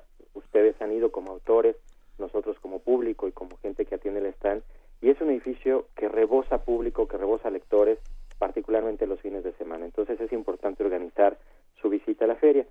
Y en esta ocasión tenemos varias presentaciones. Ustedes ya hablaron de los libros de Max Aub y también de la colección que nos ayudó a coordinar eh, eh, Maya, Maya Miret, eh, sobre contactos, pero hay otros libros que me parece que es una oportunidad eh, presentar en este espacio. Por ejemplo, Los Mexicanos Vistos por Sí Mismos, que es una uh -huh, colección sí. de 25 encuestas nacionales sobre los problemas que aquejan a nuestro país y con datos actuales eh, y que es importante que se conozcan. Les vamos a enviar esta colección. También vamos a presentar un libro, el primer libro multimedia con realidad aumentada sobre nuestra universidad para todos aquellos que quieren conocerla y que no es posible eh, venir hasta esta ciudad. Bueno, pues hay una aplicación que se llama UNAM Futuro que la pueden descargar en la tienda de Apple Store o de Android y ahí pueden hacer un recorrido por nuestra universidad. Y así como estas tenemos varias varias publicaciones, entre ellas, por ejemplo, eh, un libro que recientemente eh, está eh, saliendo a las librerías que se llama La Cultura Editorial Universitaria de Camilo sí. Ayala, que ha sido un colaborador frecuente con nosotros en este espacio. Y en fin, es, es una invitación para que estén todos por ahí. Que por supuesto, Javier, ¿va a haber mesas de saldo? Vamos a hacer, estamos organizando, Benito, dos, dos eventos este año. Uno se va a llamar Venta Especial y otro Remate de Libros. Venga. Y ahí es donde vamos a sacar esta producción que todavía queda en los almacenes de la universidad. Créanme que hemos hecho un trabajo muy serio para, para organizar eh, este trabajo y que se conozcan las publicaciones de la universidad. Sí, eh, porque el otro día alguien nos decía en Twitter que lo que decían que las bodegas de la universidad estaban llenas y comentábamos que gracias al esfuerzo que han hecho ustedes, Javier, las bodegas cada vez se van vaciando venturosamente. Se van vaciando y están están llegando a las manos y a los lectores que deben ser. Eso es lo importante. También hemos hecho muchas donaciones a universidades, uh -huh. a municipios, a bibliotecas públicas en, en, en lugares muy lejanos eh, donde no hay una biblioteca en sí, sino son proyectos de lectura que organizan ciertas personas y nos hacen una solicitud y nosotros con todo gusto apoyamos a esos proyectos y hacemos llegar los libros de la universidad. Entonces, no solo se han organizado estos remates, sino también hemos organizado que los libros lleguen a distintos lectores y espacios para que termine esta cadena de libros. Perfecto, Javier, te lo agradecemos mucho como como lectores, como universitarios, como contribuyentes, les agradecemos que hagan tan buenos libros y que no solo los hagan, sino que además los vendan. Y los Así es, pues ahí estaremos en la Feria del Libro y seguramente haremos una colaboración con ustedes, con Radio UNAM, que además transmite durante los 13 días de la feria y por ahí pasan eh, pues autores, editoriales, se regalan muchos libros y es una gran oportunidad de tenerlos también ustedes en el stand. Ya iremos platicando, Javier. Eh, estamos, mientras platicamos de esto, ya bajamos la aplicación UNAM Futuro, nada más para, para ir probándola y disfrutando todo lo que nos ofrecen distintas plataformas del conocimiento. Pues muy bien, disfrútenla y que ojalá el público pueda tenerla porque eh, esa aplicación la hicimos, si tú tienes el libro físico, pero si no lo tienes, también puedes eh, acceder a este contenido multimedia. Venga, un gran abrazo, Javier Martínez. Abrazo y nos vemos en la feria. Gracias. Nos vemos en la feria. Javier Martínez, eh, director general de publicaciones y fomento editorial de la UNAM. Primer movimiento. La vida en otro sentido. Disfruta, en primera fila, los espectáculos que forman parte del Festival Internacional de Teatro Universitario, edición 23. Te invitamos a ver las obras finalistas de este certamen en su segunda etapa. Países invitados, Alemania, Estados Unidos, Francia, España, Polonia y Colombia. Del 6 al 14 de febrero en los diferentes recintos del Centro Cultural Universitario. Más información en www.teatro.unam.mx. Me afilié al PT porque ayuda a las madres trabajadoras. Me afilié al PT porque apoya a los adultos mayores. Me afilié al PT porque defiende mi petróleo. Me afilié al PT porque defiende la economía familiar. Me afilié al PT porque está en contra del gasolinazo. Estoy con el PT porque apoya el deporte. Porque defiende mi salario. Afíliate, organízate y luchemos juntos por un México más justo. PT. Leer transforma, enriquece, educa, pero sobre todo da libertad. 37 Feria Internacional del Libro del Palacio de Minería. Un clásico de la Ciudad de México. Del 17 al 29 de febrero de 2016. Invita a la UNAM a través de su Facultad de Ingeniería. Tacuba 5, Centro Histórico. La feria de libro más antigua del país. Recuerda, más libros, más libres.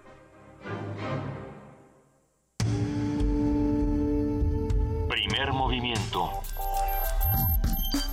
Información azul y oro.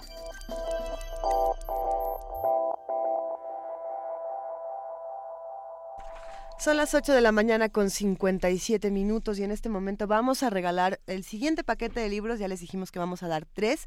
Eh, ahora vamos a dar uno por Facebook. A ver, en Facebook lo que tienen que hacer es escribir en la publicación que va a subir Vania Nuche. Ok, Vania Nuche va a subir una publicación donde les va a decir qué libros están regalando. De entrada, José Revueltas, obra cinematográfica 1943-1976. Este libro de Francisco Peredo y Carlos Narro, sus coordinadores. Es un libro bastante interesante, vale mucho la pena que le echen un ojo. Y el otro libro que se regala en este paquete es Comunicación y Cultura de Julio Amador Beck. Eh, les recomendamos mucho que se metan a, Facebook a ver cómo son estos libros. Son los nuevos libros que nos está regalando Publicaciones UNAM. Eh, lo que tienen que hacer, el primero que nos escriba en la publicación de Bania con su nombre completo y algún correo electrónico donde los podamos localizar, es el que se lleva este paquete. No, aquí no hay pregunta porque pues ya, ya está la publicación. Chequen todos los libros que nos está ofreciendo la UNAM. Vamos ahora a nuestro corte informativo de las 9 de la mañana y para eso le damos la bienvenida a nuestra compañera y amiga Elizabeth Rojas. Muy buenos días, Elizabeth. Hola Luisa, Juan Inés, buenos días de nuevo, buenos días a todos. Bienvenida de nuevo.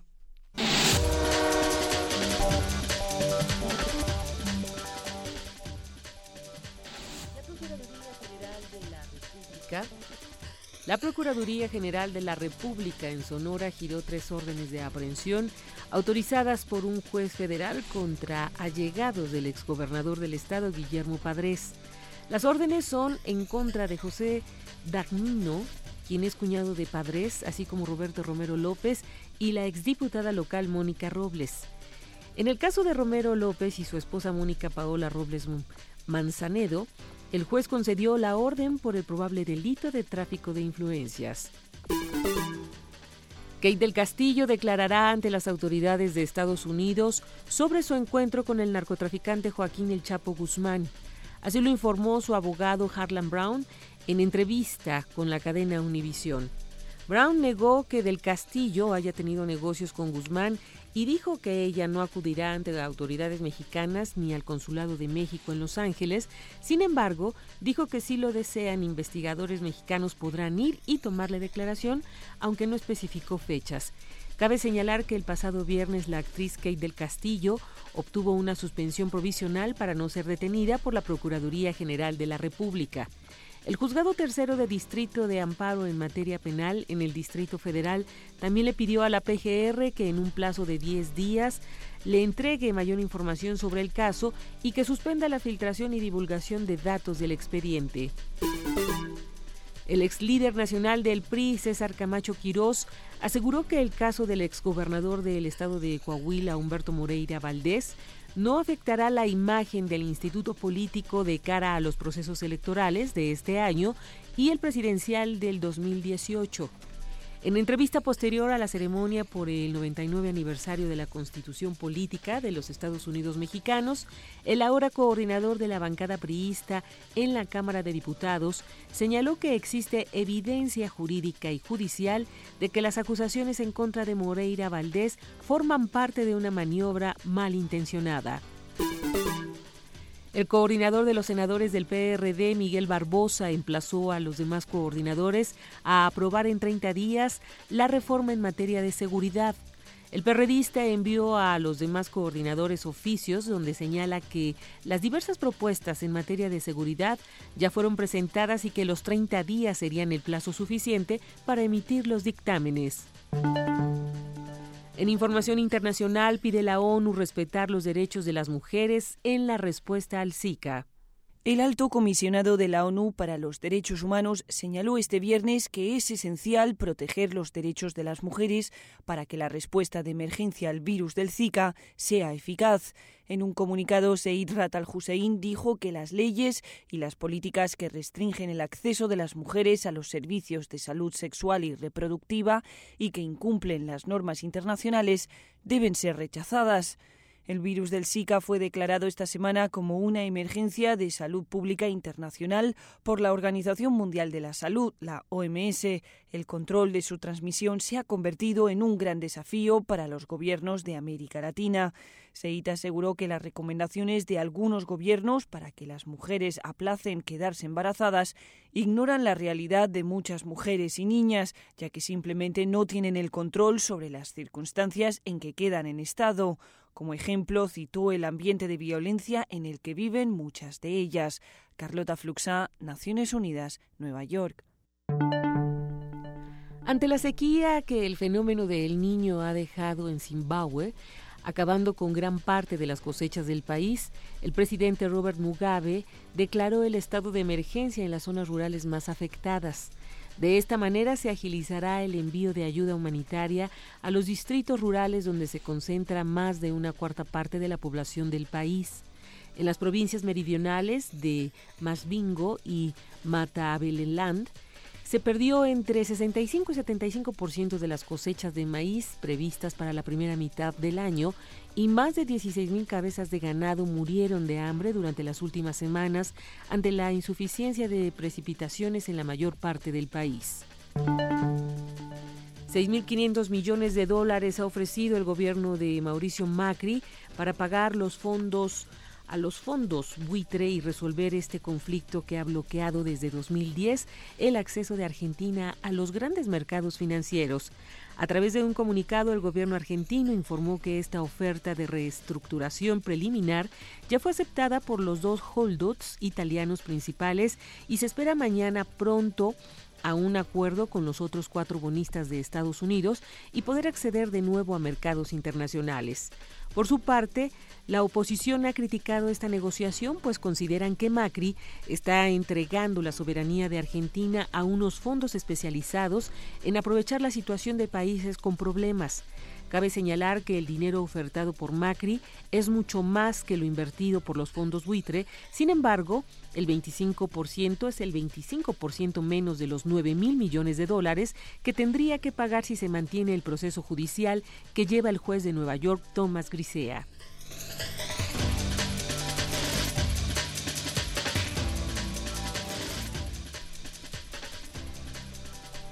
Este fue nuestro corte informativo de las 9 de la mañana con nuestra compañera y amiga Elizabeth Rojas. Elizabeth, mil gracias, que tengas un gran día, nos escuchamos mañana. Gracias, igualmente para ustedes, buenos días. Mil gracias.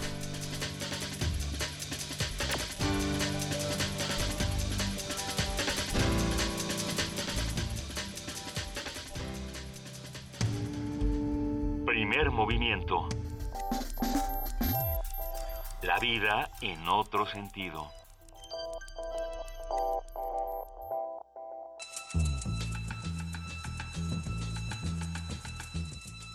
Es hora de poesía necesaria.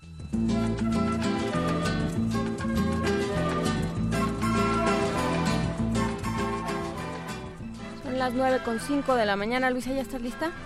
Ya estoy lista para la poesía necesaria de esta mañana.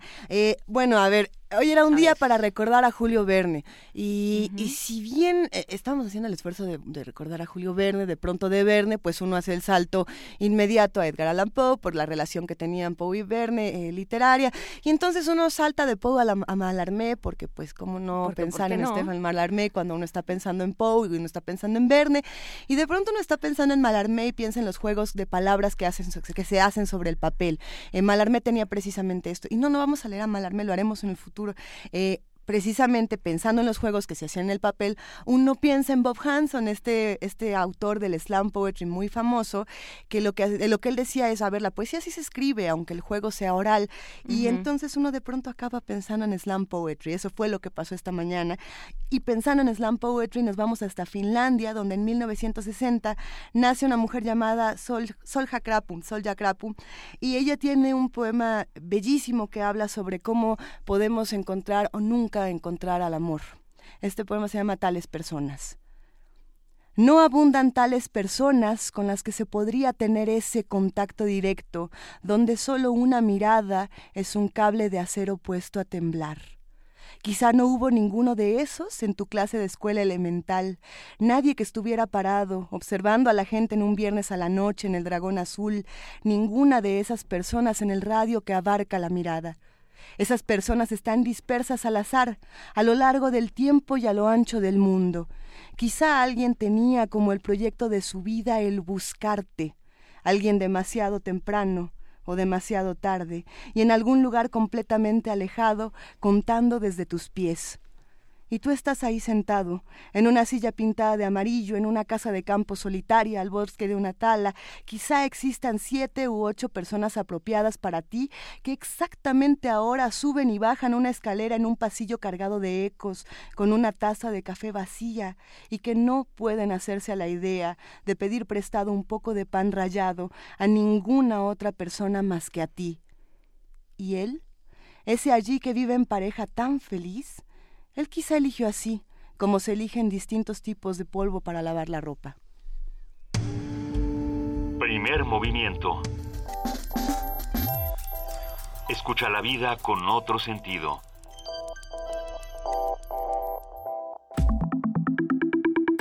La mesa del día.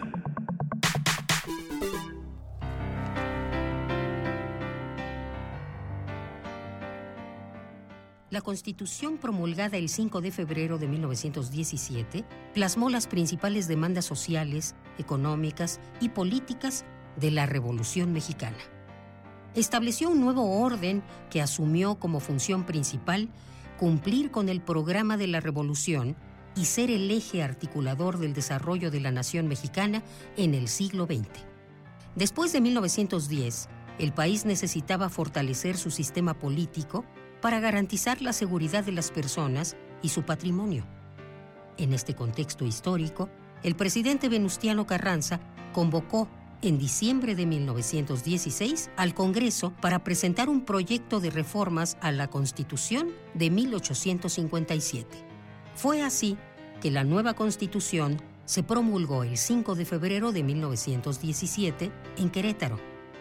El texto incluyó gran parte de los ordenamientos de 1857. La forma de gobierno continuó republicana, representativa, demócrata y federal. Se refrendó la división de poderes en ejecutivo, legislativo y judicial, pero este se dividió por primera vez en cámaras de diputados y senadores. Se ratificó el sistema de elecciones directas y anónimas y se decretó la no reelección, el municipio libre y un ordenamiento agrario relativo a la propiedad de la tierra. Esta constitución reconoce las libertades de culto, expresión y asociación, la enseñanza laica y gratuita y la jornada de trabajo máxima de ocho horas. La Constitución es en esencia el pacto político primigenio que nos da identidad nacional. A 99 años de su expedición, los principios de libertad, justicia, democracia y soberanía permanecen inalterables. También el catálogo progresivo de los derechos humanos conforma un horizonte que se ha ampliado y cobra una mayor vigencia en nuestra democracia constitucional. Sin embargo, hoy en día, la Constitución es radicalmente distinta a la que fue aprobada en 1917, ya que se han realizado 227 reformas integrales que han alterado 114 de 136 artículos.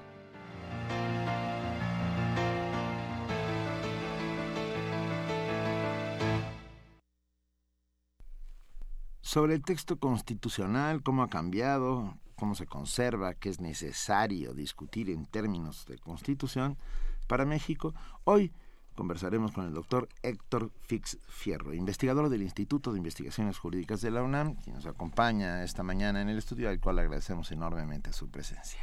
¿Qué tal? Muy buenos días, muchas gracias por No, bienvenido. Bienvenido. A ver, ya vamos a casi 100 años del, del texto que parecía más definitivo de nuestra constitución después de haber pasado por muchas avatares desde la de 1857, etcétera, etcétera. ¿Cómo está hoy nuestra constitución en términos médicos, por decirlo de alguna manera? ¿Qué salud guarda, doctor? Bueno, yo diría que, que, su salud esencial está bien en el sentido de que es una constitución pues que se ha ido adaptando al, al, a la trayectoria de los últimos 100 años. Hay que pensar que el país se ha transformado muchísimo y eh, se le han ido incorporando, sobre todo a partir de 1982, pues las principales instituciones del constitucionalismo contemporáneo. Lo que otros países de América Latina han hecho como una constitución nueva, nosotros lo hemos ido haciendo a, pedacitos. Ha sido esa la lógica, la lógica del cambio. Entonces podríamos decir que al día de hoy, claro, siempre se pueden mejorar más las cosas, pero al día de hoy la constitución está al nivel de las constituciones contemporáneas y en ese sentido creo que, que se ha hecho una buena labor. Ahora, si me preguntan por el texto, el texto sí es el que está bastante eh, ¿Y eso? afectado en el sentido Ajá. de que tantas reformas lo han deformado, lo han... ¿Es un problema de semántica, de redacción, de...?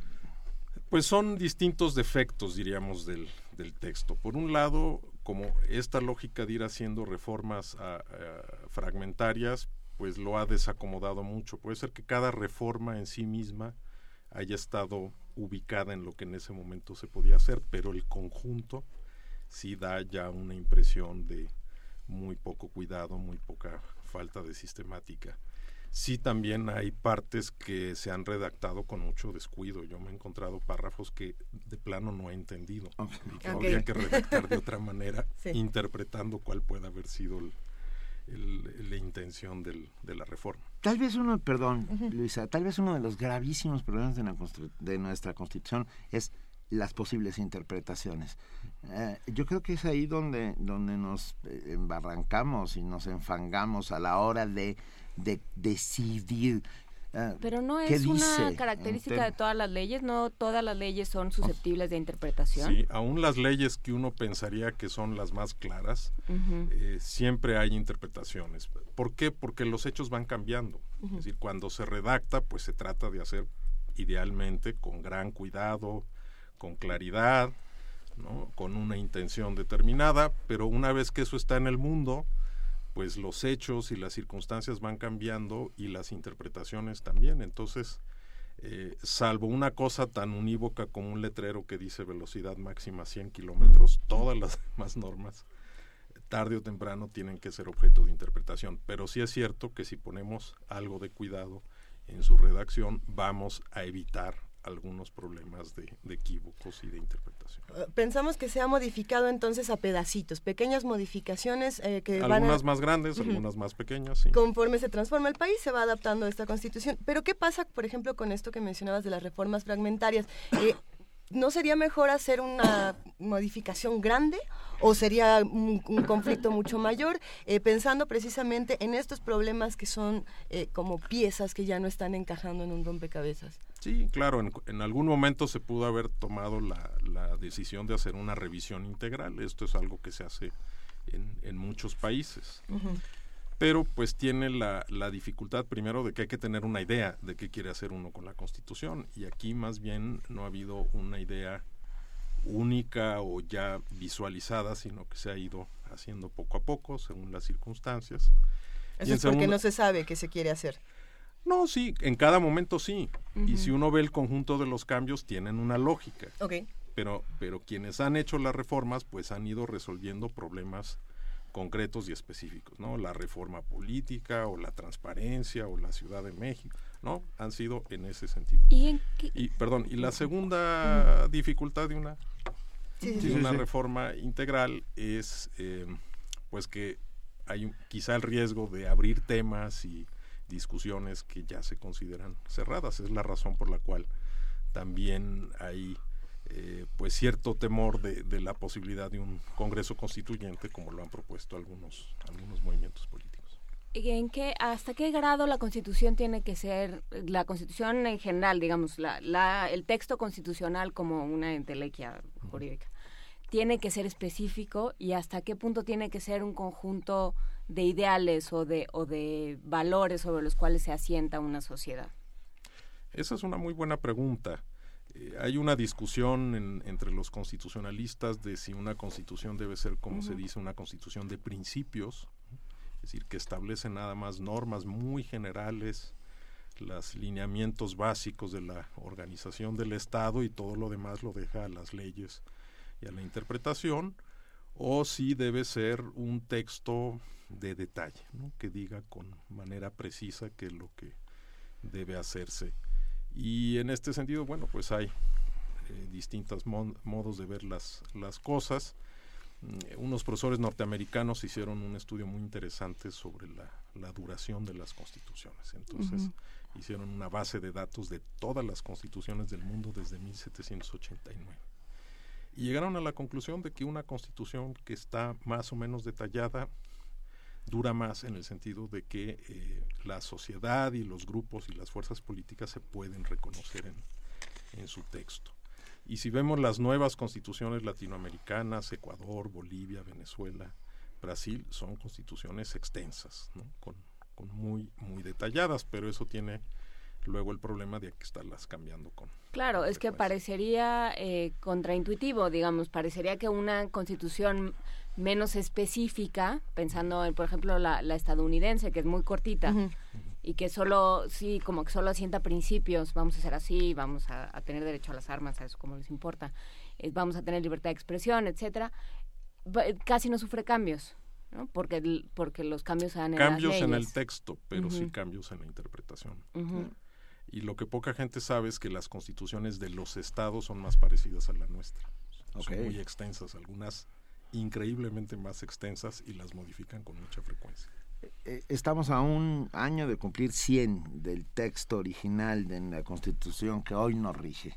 Ah, en esos 100 años ha cambiado ah, el, idioma, el idioma muta, se transforma, se, ah, ha cambiado también el, el, idioma jurídico y se han hecho las adaptaciones necesarias para que ese idioma eh, esté acorde a los tiempos que corren.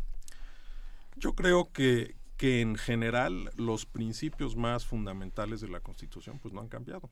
Ahí están en el artículo 40, ¿no? República, eh, representativa, democrática, federal, hace un par de años. Ahora laica. Laica se le agregó, pero bueno, eso era un principio que estaba implícito y se pensó que había que ponerlo de manera expresa. Yo creo que eso no ha, no ha cambiado.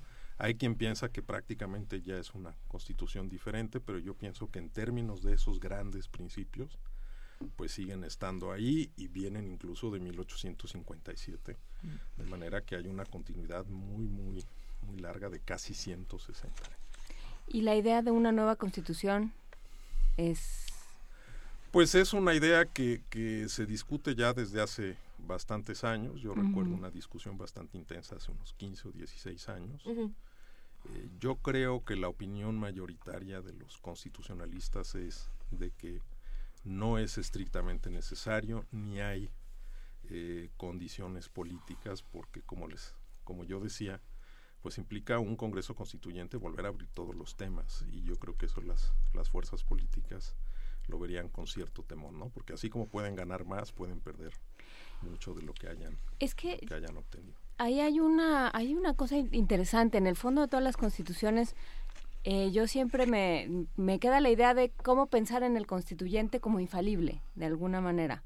O sea, sobre todo es mucho más fácil pensarlo 300 años después o, o 100, 200 años después. O sea, pensar, eh, estos hombres tenían muy clara una noción de Estado y tenían muy clara cómo iban a, a sentarse y a redactar y a ponerse de acuerdo viéndolo ahorita y diciendo, bueno, ¿a quién eliges? Para lo que nos está pasando ahora en la Ciudad de México, que todo el mundo opina. ¿Cómo, cómo pensar en el constituyente como infalible? ¿O se piensa como infalible? ¿Qué se piensa del, del constituyente? Yo creo que un constituyente no es infalible, está inserto en un momento histórico y quienes integran una asamblea constituyente pues defienden intereses muy concretos y quieren cosas muy específicas que queden en el texto. Al final una constitución siempre es un compromiso. Salvo que, como tuvimos en el siglo XIX, los grupos hicieran su constitución excluyendo a todos los demás. Y eso fue lo que eh, eh, tuvo por consecuencia que a cada momento pues hubiera una revuelta y una revolución contra la constitución vigente. Es decir, en ese sentido, eh, las constituciones deben ser incluyentes, deben tratar de reflejar, aunque a veces puedan ser contradictorios distintos intereses y distintos modos de ser social, pero dentro sí de un cauce definido de lo que es un régimen constitucional. A ver, aquí, aquí hay un tema para hablar sobre la, interpretación de la Constitución. Nos lo, José Ángel Alanís nos ayuda con ello. Ah, el salario mínimo hoy por hoy es de dos mil pesos mensuales y la Constitución dice que el salario debe ser digno. E, esta interpretación no mm, a mí me parece poco conveniente. Aquí, eh, ¿Cómo? ¿Quién diablos interpreta? Pues eso es lo que estoy intentando saber para crear políticas públicas alrededor. Pues en realidad la constitución la interpretamos todos. Es decir, eh, hay un profesor alemán, el profesor Peter Heberle, que insiste que la constitución eh, al final es, interpretada por toda la, sociedad, la manera que nosotros tengamos de actuar en la vida social y en la vida pública es una toma de posición frente a lo que dice la constitución. Ahora, hay intérpretes que tienen facultades específicas y su interpretación tiene consecuencias. ¿Y validez? Y validez jurídicas que son en primer lugar, el legislador. El legislador es el primer intérprete de la Constitución. Cuando se cambia la Constitución y hay que hacer unas nuevas leyes, la ley se mueve dentro de los márgenes de la Constitución y la interpreta. Es decir, la culpa no la tiene la Constitución, sino el legislador cuando pasan este tipo de, pues a veces el legislador bueno toma sus decisiones las puede tomar bien o las puede tomar mal y si no las toma bien dentro del margen de la constitución tenemos entonces los tribunales y los jueces y la suprema corte ya y la suprema corte que dice aquí se excedió o aquí no lo hizo de manera correcta o esta es la interpretación que se le debe dar a este y esa es una interpretación con autoridad. Pero yo digo que las interpretaciones de la suprema corte no son la última palabra sino la penúltima porque lo que diga la Suprema Corte vuelve a la sociedad, vuelve al legislador y podemos seguir discutiendo sobre la base de lo que, lo que se haya dicho. En realidad, entonces, la Constitución genera un diálogo que no tiene principio ni fin, ah. donde están involucrados los, los intérpretes que tienen autoridad formal, pero también el resto de la sociedad. ¿Qué cosas se siguen quedando desde tu punto de vista Héctor, Héctor Fix Fierro, investigador del Instituto de Jurídicas de la UNAM. ¿Qué cosas se siguen quedando viejas en la Constitución? Creo que la, el aviegato todavía estaba por ahí o ya desapareció. No, ya, ya, lo quitaron. menos mal. Cuando se podía imponer pena de muerte a algunos delitos, como ya se suprimió la pena de muerte, pues ya. Pero ¿qué otras cosas siguen estando en nuestra Constitución que nos remontan al hace 100 años y que hoy por hoy están fuera por ejemplo, el, me viene a la cabeza el artículo 11 habla de extranjeros perniciosos. Mm, extranjeros perniciosos, y el, y el 33 también, ¿no? Ahí no, no les pone perniciosos. pero, pero, hay que decir que el constituyente de 17, pues eh, sí se nota en el texto constitucional una reacción muy fuerte en contra de lo extranjero. Incluso hay algún colega que habla de constitucional se le ha ido quitando a la Constitución. Pero el artículo 11 todavía dice que eh, la autoridad puede tomar medidas en relación con la entrada y salida a la República respecto de extranjeros perniciosos. Que eso tiene que ver con el contexto. Claro, yo pienso que ese ya es un, modo de hablar que no es apropiado para... Es políticamente incorrecto de entrada. Pues yo le quitaría nada más lo de perniciosos, puede ser que algunos sean favorables y otros no lo sean, pero no tiene por qué estar así en la Constitución, es mi, parecer. Pero, por ejemplo, eh, una Constitución redactada en el siglo XIX tendrá una idea de los pueblos indígenas y una idea del el papel de las mujeres dentro de la sociedad o de los niños que han ido cambiando. ¿En qué momento se, quién levanta la voz y dice que aquí hay un faltante? Pues es un, proceso, yo diría, complejo. A veces es la, la, misma sociedad. A veces hay que ver, por ejemplo, que los muchos avances constitucionales han empezado en los estados. Tenemos la idea de que la constitución siempre va de arriba hacia abajo, ¿no? Y que lo que se hace en la constitución federal luego lo imitan los estados. Algo hay de eso. Pero hay cosas, por ejemplo, como el voto a la mujer que, que se inició en, en, los estados, ¿no? Y en algunos estados, allá en los, en los años 20, o por ejemplo, leía yo el otro día que la, la libertad de cultos la proclamó la Constitución de Yucatán muchísimo antes de que eso eh, se aceptara a nivel nacional. Entonces, viene de muchos lados, diría yo, ¿no? Son, son impulsos que van y que vienen y en algún momento alguien dice, bueno, aquí hay que, que hacer este cambio para, porque le falta la Constitución o porque esto que está en la Constitución no es correcto y debe corregirse. Hablábamos hace, hace un rato de la diferencia entre las constituciones extensas y las específicas. Pensemos ahora por un momento en, nuestra ciudad, en la Ciudad de México. Eh, ¿Qué es mejor, una constitución extensa, una específica, siempre incluyente, pero cuál, eh, qué, modelo te interesa más a ti? Pues yo pienso que, que no se puede hacer, como dicen algunos, una constitución telegráfica justamente porque hay ciertas cosas que la sociedad espera ver ahí. Pero eh, yo pienso que tampoco hay que excederse. Y, en ese sentido nuestra constitución federal creo que ya es más extensa de lo que estrictamente debiera ser. Y se le sigue aumentando. Sí, solo la última reforma, la de la Ciudad de México, le redujo un poquito la, extensión. Y hablando justamente de, a ver, estamos frente a un nuevo Congreso Constituyente, eh, un caso un poco inédito, hace muchos años que no existe algo así en este país. Eh, ¿Tú cómo lo ves desde el punto de vista jurídico? ¿Tiene, ¿tiene las condiciones para, para crear una constitución? La gente que está puesta ahí, que no... hay que no hay, de repente no hay nada, perdón, ah, la gente que, que han decidido que pertenezca a esta asamblea constituyente es la idónea para hacer una constitución. ¿Quién? Perdón, voy a replantearlo. Exacto, ¿quiénes deberían hacer una constitución? Pues yo creo que como lo, lo, lo pienso yo es que es un asunto plural. ¿No? Y justamente en una sociedad cada vez más plural, pues sí tiene que estar representada esta diversidad de la sociedad. Quizás será difícil llegar a, a compromisos y acuerdos de cómo, cómo redactar el texto. Ahora, hay que ver que no se va a empezar de cero, no se puede empezar de cero. La reforma de la semana, creo que ya fue antepasada, eh, define todas las líneas esenciales de lo que va a tener esa constitución. Entonces, quienes van a elaborar el texto, pues tendrán que tomar decisiones de redacción, de estructura, en algún sentido, y tendrán algunos márgenes de, de opción, pero lo esencial ya está, ya está definido. Nos pregunta Ana Petroc, y me gusta la pregunta, dice, ¿cuántos miembros del Instituto de Investigaciones Jurídicas de la UNAM están en la Comisión de la Constitución del ¿Tenemos una idea? De, la Constitución. Bueno, esta que se anunció está mi director, el doctor Pedro Salazar Ugarte. No recuerdo haber visto otro nombre, pero pues sí. Pero ahí está. Ahí está. En, mi instituto, pues hay especialistas muy distinguidos y de manera formal o informal, yo creo que su opinión va a contar es que es tan, extraño hablar de los constitucionalistas a estas en estos momentos. yo, pienso en son figuras míticas. En Carranza, claro. Carranza, sí, bueno, nosotros decimos constitucionalistas quienes se dedican a estudiar derecho constitucional, pero efectivamente hay esta conexión histórica. Qué, qué cosa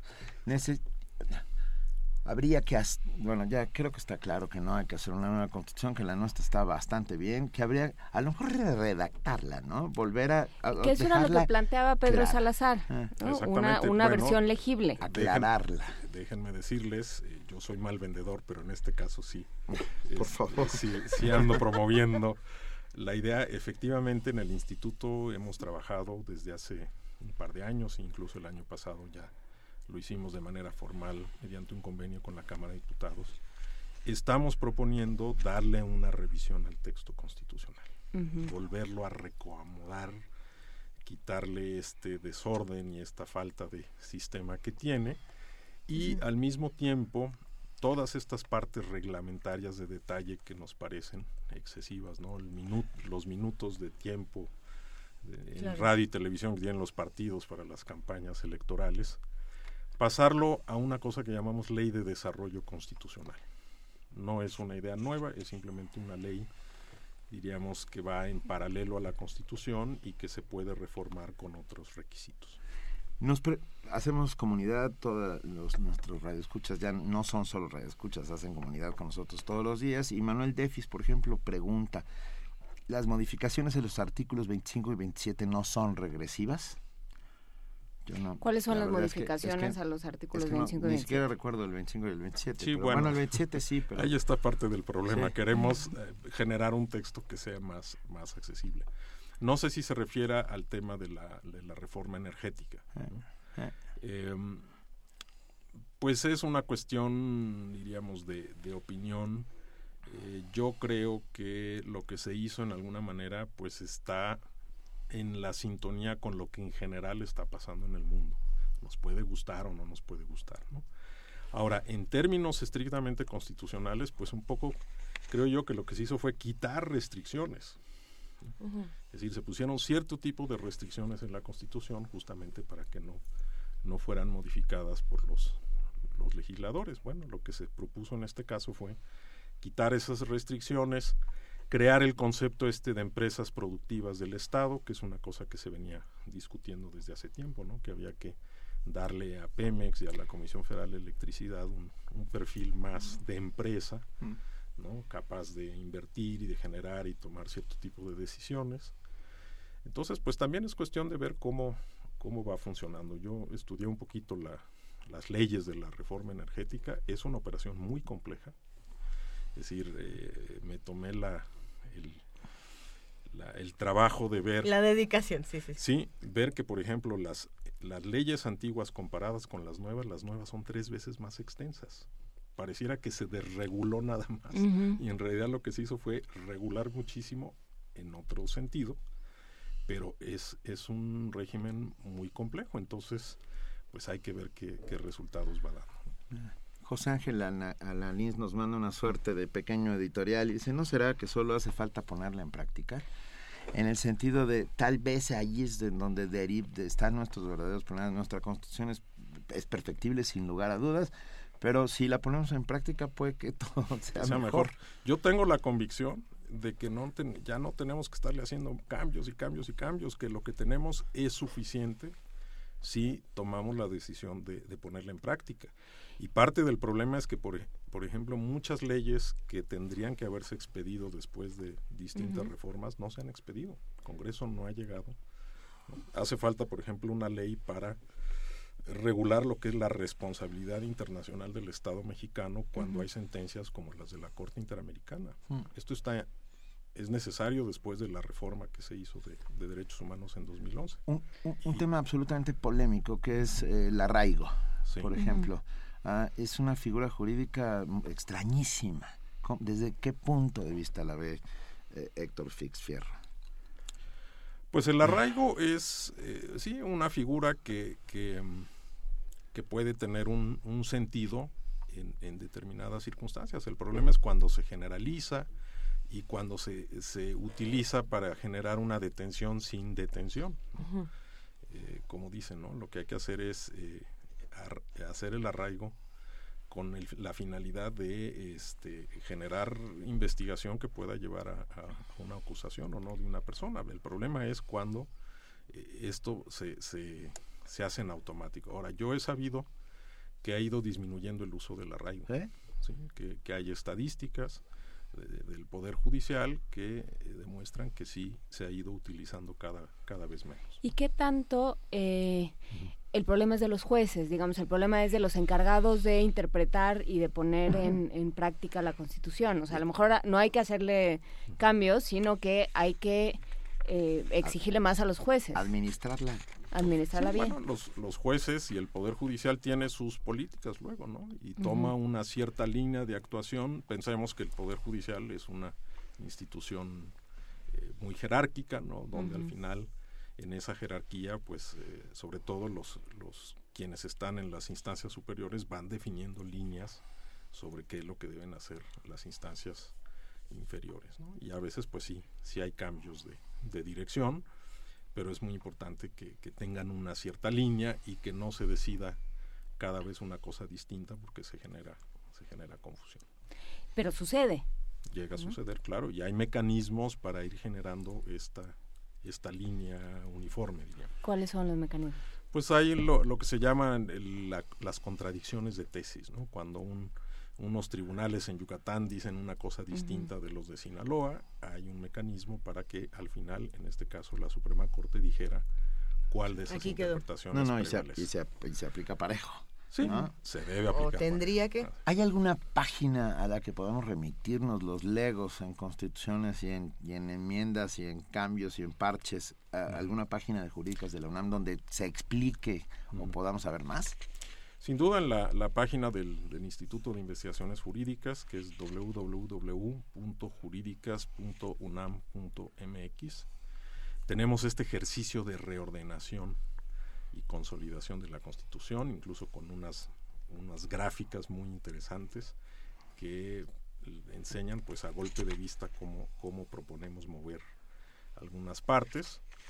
Y si alguien quiere reconstruir toda la historia de las, de las eh, reformas, uh -huh. también puede acudir a nuestra página o la de la Cámara de Diputados que tiene sistematizado todas las reformas de manera cronológica por periodo presidencial y por artículo y ahí se puede ver todo todo lo que se ha cambiado y se tiene acceso al diario oficial con los decretos como se han publicado. Héctor Fixierro, vamos a tener que platicar pronto, se, se, quedan todavía algunos temas y van a salir nuevos en estas semanas.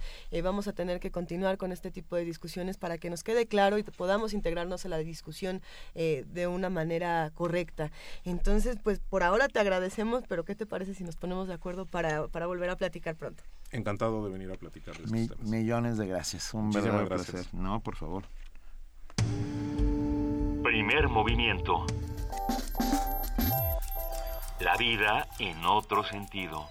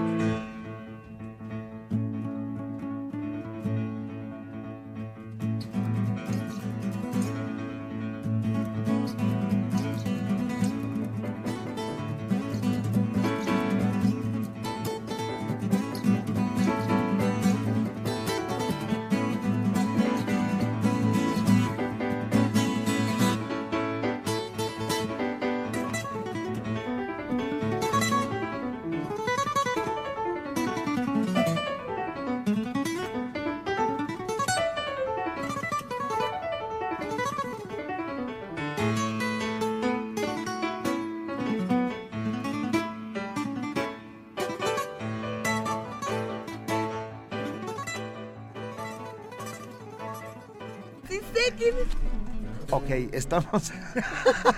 Perdón, pero teníamos una bonita conversación sobre qué estábamos escuchando. Estamos escuchando los pequeños cuentos de la Selva Negra con Aldi Meola y Chick Corea. Tú sí sabes quiénes son ellos, Benito. Dos grandes, grandes, grandísimos. Es que justo que estábamos en la discusión de que sí sabíamos quiénes eran, tampoco.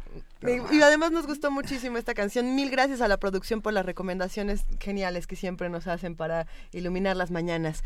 Para seguir iluminando nos vamos ahora a temas fuertes. Es que seguimos seguimos con los mismos temas. Por cierto, eh, antes de irse, el doctor Fix Fierro nos dijo que era rarísimo que una constitución cumpliera 100 años, que era, que era muy extraño. Generalmente no, no tenían, tenían fecha de caducidad más cercana. Pero ya está en la línea Rolando Cordera, eh, coordinador del programa universitario de estudios sobre el desarrollo, para seguir hablando sobre constituciones. Y Rolando muy bien recuerda cuando la constitución era la Constitución. Rolando, muy buenos días. ¿Qué tal, eh, Benito? Buenos días. Veo que, estás tocando blues constitucionales. Exactamente, sí, ¿Eh? casi.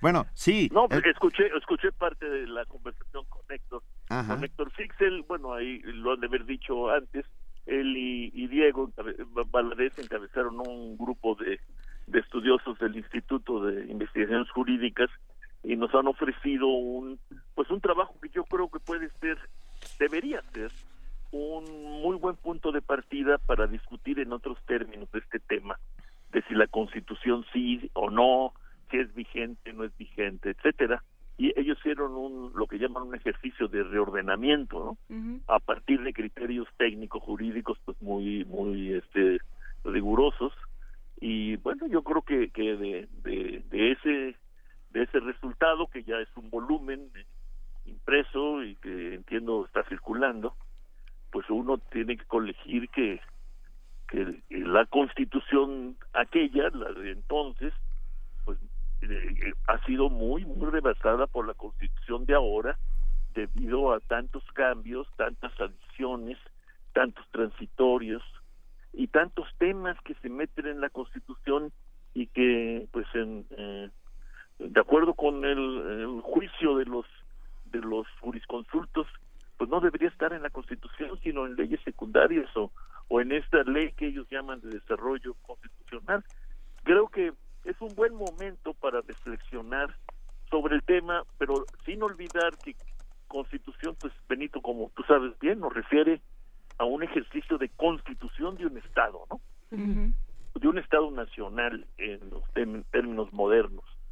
Eh, que se hace a partir o no de una nación o de grupos que quieren ser nación depende de la experiencia histórica en cada en cada momento la pregunta sería la constitución que tenemos independientemente de si en su en su imagen actual en su contenido actual es fiel al espíritu o no de, de aquellos constituyentes del 17 eh, recoge eh, las necesidades, proyectos, eh, eh, sueños del pueblo mexicano actual, no, no el de 1910-17, el pueblo mexicano de, del, siglo XXI. Ese es, me parece un ejercicio obligado que debemos hacer, entre otras cosas, porque pues, tenemos que, admitir que en general esto que nos dicen los estudiosos de que las constituciones son digamos, una especie de gran pacto social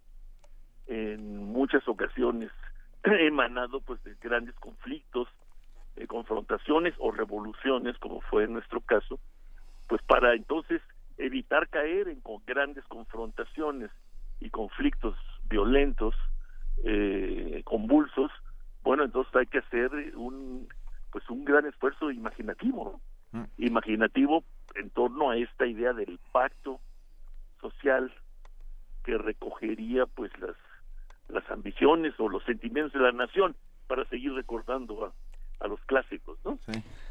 los sentimientos de la nación fue un gran inicio del, de, ¿no? De todo. yo, eh, yo diría que sí. Morelos ahí, bueno, ¿sí? Contando. Debería ser lectura obligada, ¿no? Debería estar formar parte de, de la formación cívica, este, que alguna vez recuperaremos para, para para los niños y jóvenes de, de México, ¿no? ¿Por qué? ¿Dónde se fue? ¿Dónde se perdió? ¿A qué horas, a qué horas nos la quitaron? ¿A qué horas se, eh, ¿A qué hora se jodió el Perú? Ah, exacto. Es la pregunta. por ponerlo, por Sí. ponerlo O, o le preguntamos a Vargas Llosa. Yo creo que hay que preguntarle a Vargas Llosa, que durante un tiempo, acuérdate, era el gran teórico de nosotros. Sí. ¿no? La dictadura perfecta y cosas de esas. Este, eh, pues eh, yo creo que fue una combinación de, de confusión ideológica, confusión mental para y, y pretensiones de, pues, quizás eh, tecnocráticas, quizás este no sé exagerado llamarles que eh, que, que desembocaron en, en cambios ahí muy muy abruptos, ¿no? En, la idea del currículum este educativo básico y que entre otras cosas pues echaron a un lado eh, el tema del civismo eh, so capa de que a los, a los muchachos no les interesaba o los aburría eh, o demás no más recientemente ayer me, me platicaba un un respetado filósofo este recientemente ustedes saben no se quiso quitar nada menos que filosofía de- del plan de estudios, ¿no? Creo que eso no se logró y ahora la tarea es, bueno, que se enseñe bien y que y que se recupere, yo digo, el, el tema del civismo y que se le dé a la historia el estatuto que debe tener. Sí. Eh, Sí, otra de- destacada historiadora me decía el, el- el viernes ahí en Querétaro, después de la, las ceremonias estas conmemorativas, bueno, que ella lo que había encontrado en sus indagaciones es que ahora los estudiantes tienden, fíjate, fíjense, a, a, a, a repetir, a tronar, pues como se dice, más historia que matemáticas. Lo que quiere decir que, que estamos enseñando muy mal la historia o está muy mal diseñada. Y, y sin conocimiento de la historia, pues no hay patria, ni hay constitución, ni hay nada, ¿no? Y, y que pasa una- por una idea de, de nación, Rolando, de qué estamos pensando que debe ser hoy el país. Sí, pero ¿Y de dónde fíjate, venimos? aquí, este, hace unos años, yo recuerdo todavía, claro, la realidad ha sido muy dura y nos ha enseñado, ¿verdad? Pero yo con- recuerdo pues, a muchos colegas, destacados colegas eh, de, de las ciencias sociales, decretando el fin de las naciones y de los estados nacionales, porque ya había llegado, así decían, la globalización, ¿no? Y lo que hemos visto es que con las crisis, pues los pueblos se refugian o buscan refugio y apoyo en lo que hay, ¿no? Y lo que hay son los estados nacionales, no hay un estado mundial. Este, pues igual, ¿no? Se actúa con mucha precipitación, pues, yo creo como una expresión más de, de, de atraso cultural, ¿no? Y de y de subdesarrollo, que es, pues es que son los temas que que ahí en el programa de Universitario de Estudios del Desarrollo estamos tratando de, recuperar y en algunos casos hasta de resucitar, porque ya fue, fueron casi dos décadas en que ese tipo de, cuestiones, la tú mencionas, la, la idea de nación, los proyectos que, que, podrían llevarnos a tener ideas más claras a este respecto, quedaron, quisieron ser puestos en la cuneta. Y yo creo que no no eso no es posible porque pues, la realidad es muy tosuda. Pero sí hay que hacer un buen esfuerzo intelectual y de comunicación y de educación por de- dirigido a darle validez no a estas a estas categorías o, o- y, y realidades institucionales en las cuales estaremos todavía más inermes no que como eh, eh, hemos estado en estos años de, de, de euforia globalista ¿no? esa euforia globalista ya no ya no existe más que en los cerebros de algunos publicistas de aquí en, en México nadie, nadie habla en serio en, en el mundo de que ya la globalización nos lleva al mercado unificado y a, y a la democracia representativa planetaria y cosas de esas, ¿no? Ahorita los- las sociedades están viendo cómo le hacen para para sobrevivir, ¿no? Las tormentas estas que, que no paran, ¿no? Sí, para sobrevivir en su cuadra, sí, ya el, el globalismo... Bueno, que- pues casi, que qué bien que lo dices, esa tendencia, ¿no? A, a, a reducir, ¿no? Al, al máximo la, la visión y, y la referencia, ¿no? La colonia, el bar, la cuadra, ¿no? Ahí es donde, esa es nuestra trinchera. y la que hay que empezar defendiendo para poder defender al resto, ¿no? Así es, sí. Quizás, fíjate, Benito, que eh, yo yo realmente de, esto, como se habrán dado cuenta, este no no no, pues no, es mi no es mi métier, pero pero bueno, ahora que vamos a, supuestamente a discutir una constitución para la ciudad eh, de México, esta idea del barrio, el papel del barrio, de la localidad, este sí debe estar muy muy bien ubicado, ¿no? Y, y no y no digamos y dejar atrás eh, esta idea rutinaria de la representación, ¿no? Y de la representatividad. Sí, Ojalá, ojalá y ojalá este surjan nuevas camadas de, activistas y de organizadores eh, locales que sin los cuales no, no hay lo demás, como bien dice Benito, ¿no? Pues nada, muchísimas gracias por estar esta mañana con nosotros, Rolando Cordera, coordinador del Programa Universitario de Estudios sobre el Desarrollo. Todos aquí te saludamos. Igualmente. Nos vemos. A los, tres o a los cuatro. gracias, un abrazo. Gracias. Hasta luego. A los todos. Primer movimiento. Para afinar el día.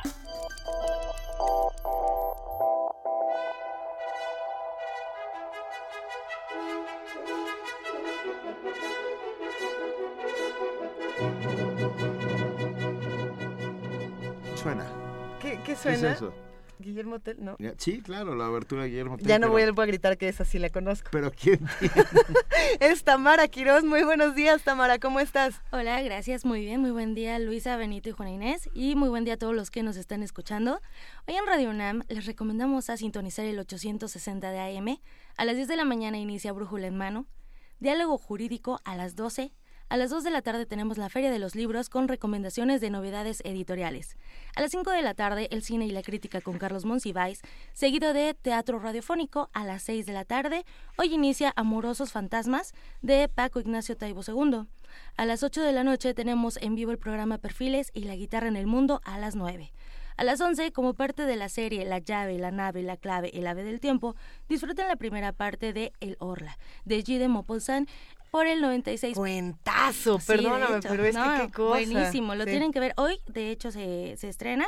Y bueno, por el 96.1 de FM, disfruten de Buffet Babel de 1 a 4 de la tarde, comenzando con Garbanzo de Alibro. Tejiendo Género a la 1.30. Diáspora de la Danza en punto de las 2 de la tarde y a las 3 Ambiente Puma. 3.30 no se pierdan México en el aire. Esta semana tenemos la entrevista a Fernando González Cortázar. En punto de las 3.50 escuchen el corte informativo de la tarde. Esta semana a las 5 de la tarde seguimos con el programa especial dedicado al compositor Pierre Boulez.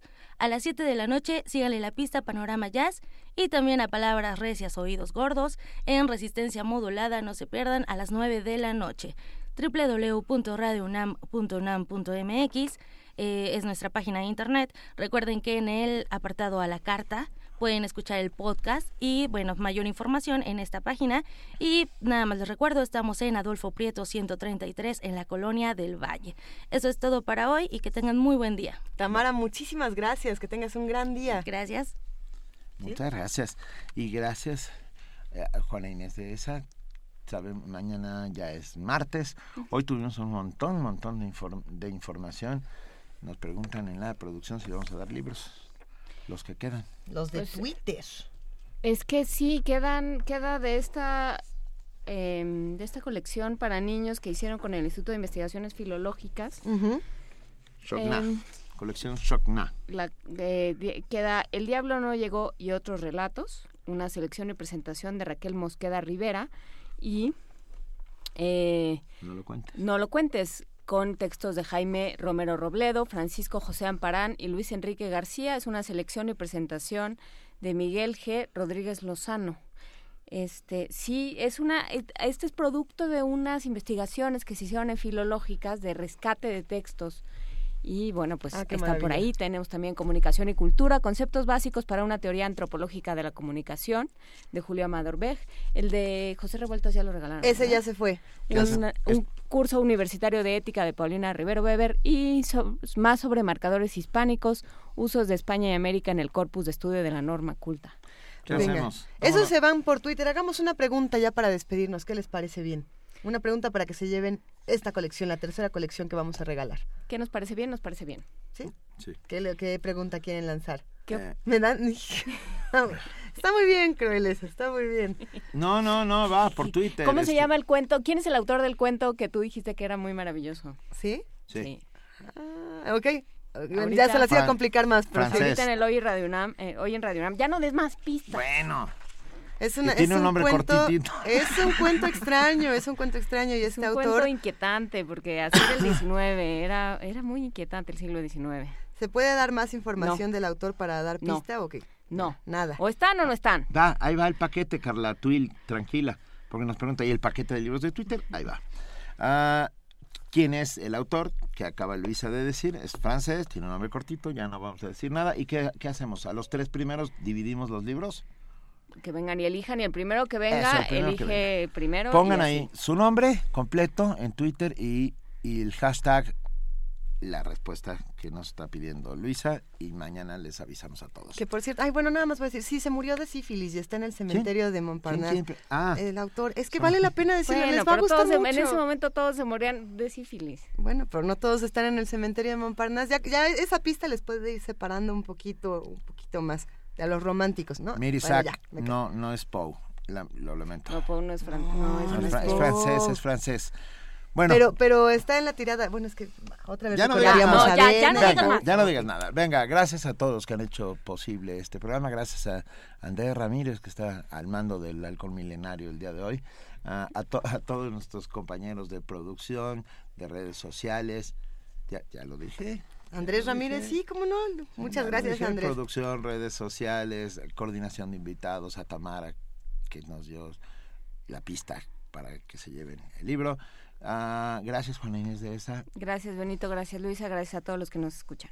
Nos vamos a despedir esta mañana escuchando una postal. La postal se llama La Basura y es de Diana Guevara. Les recordamos que si quieren contarnos una historia en 30 segundos, pueden escribirnos a primermovimientounam.gmail.com qué es lo que está pasando en las calles, qué es lo que está pasando en sus casas. Platíquenoslo. Atrápenlo una- con su teléfono celular, con cualquier cosa que grabe y mándenoslo por correo. Que nos lo manden en MP3, por favor. ¿Y qué si vamos tienen? Tascan, mándenos todo lo que quieran. La basura, ¿Es la basura? de Diana Guevara. De Diana Guevara, gracias. Esto, gracias Juana Inés de esa, Gracias. millones de gracias. Gracias. Luisa Iglesias. Esto fue Primer Movimiento. El mundo desde la universidad.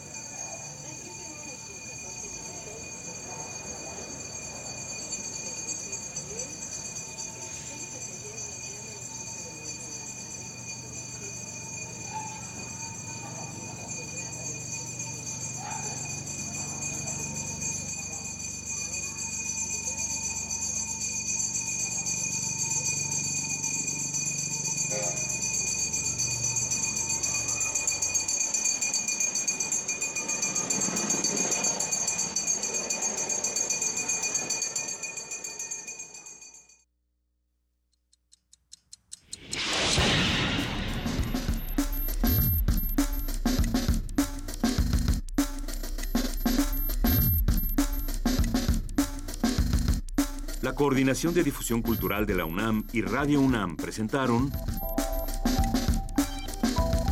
Primer Movimiento. El mundo desde la universidad.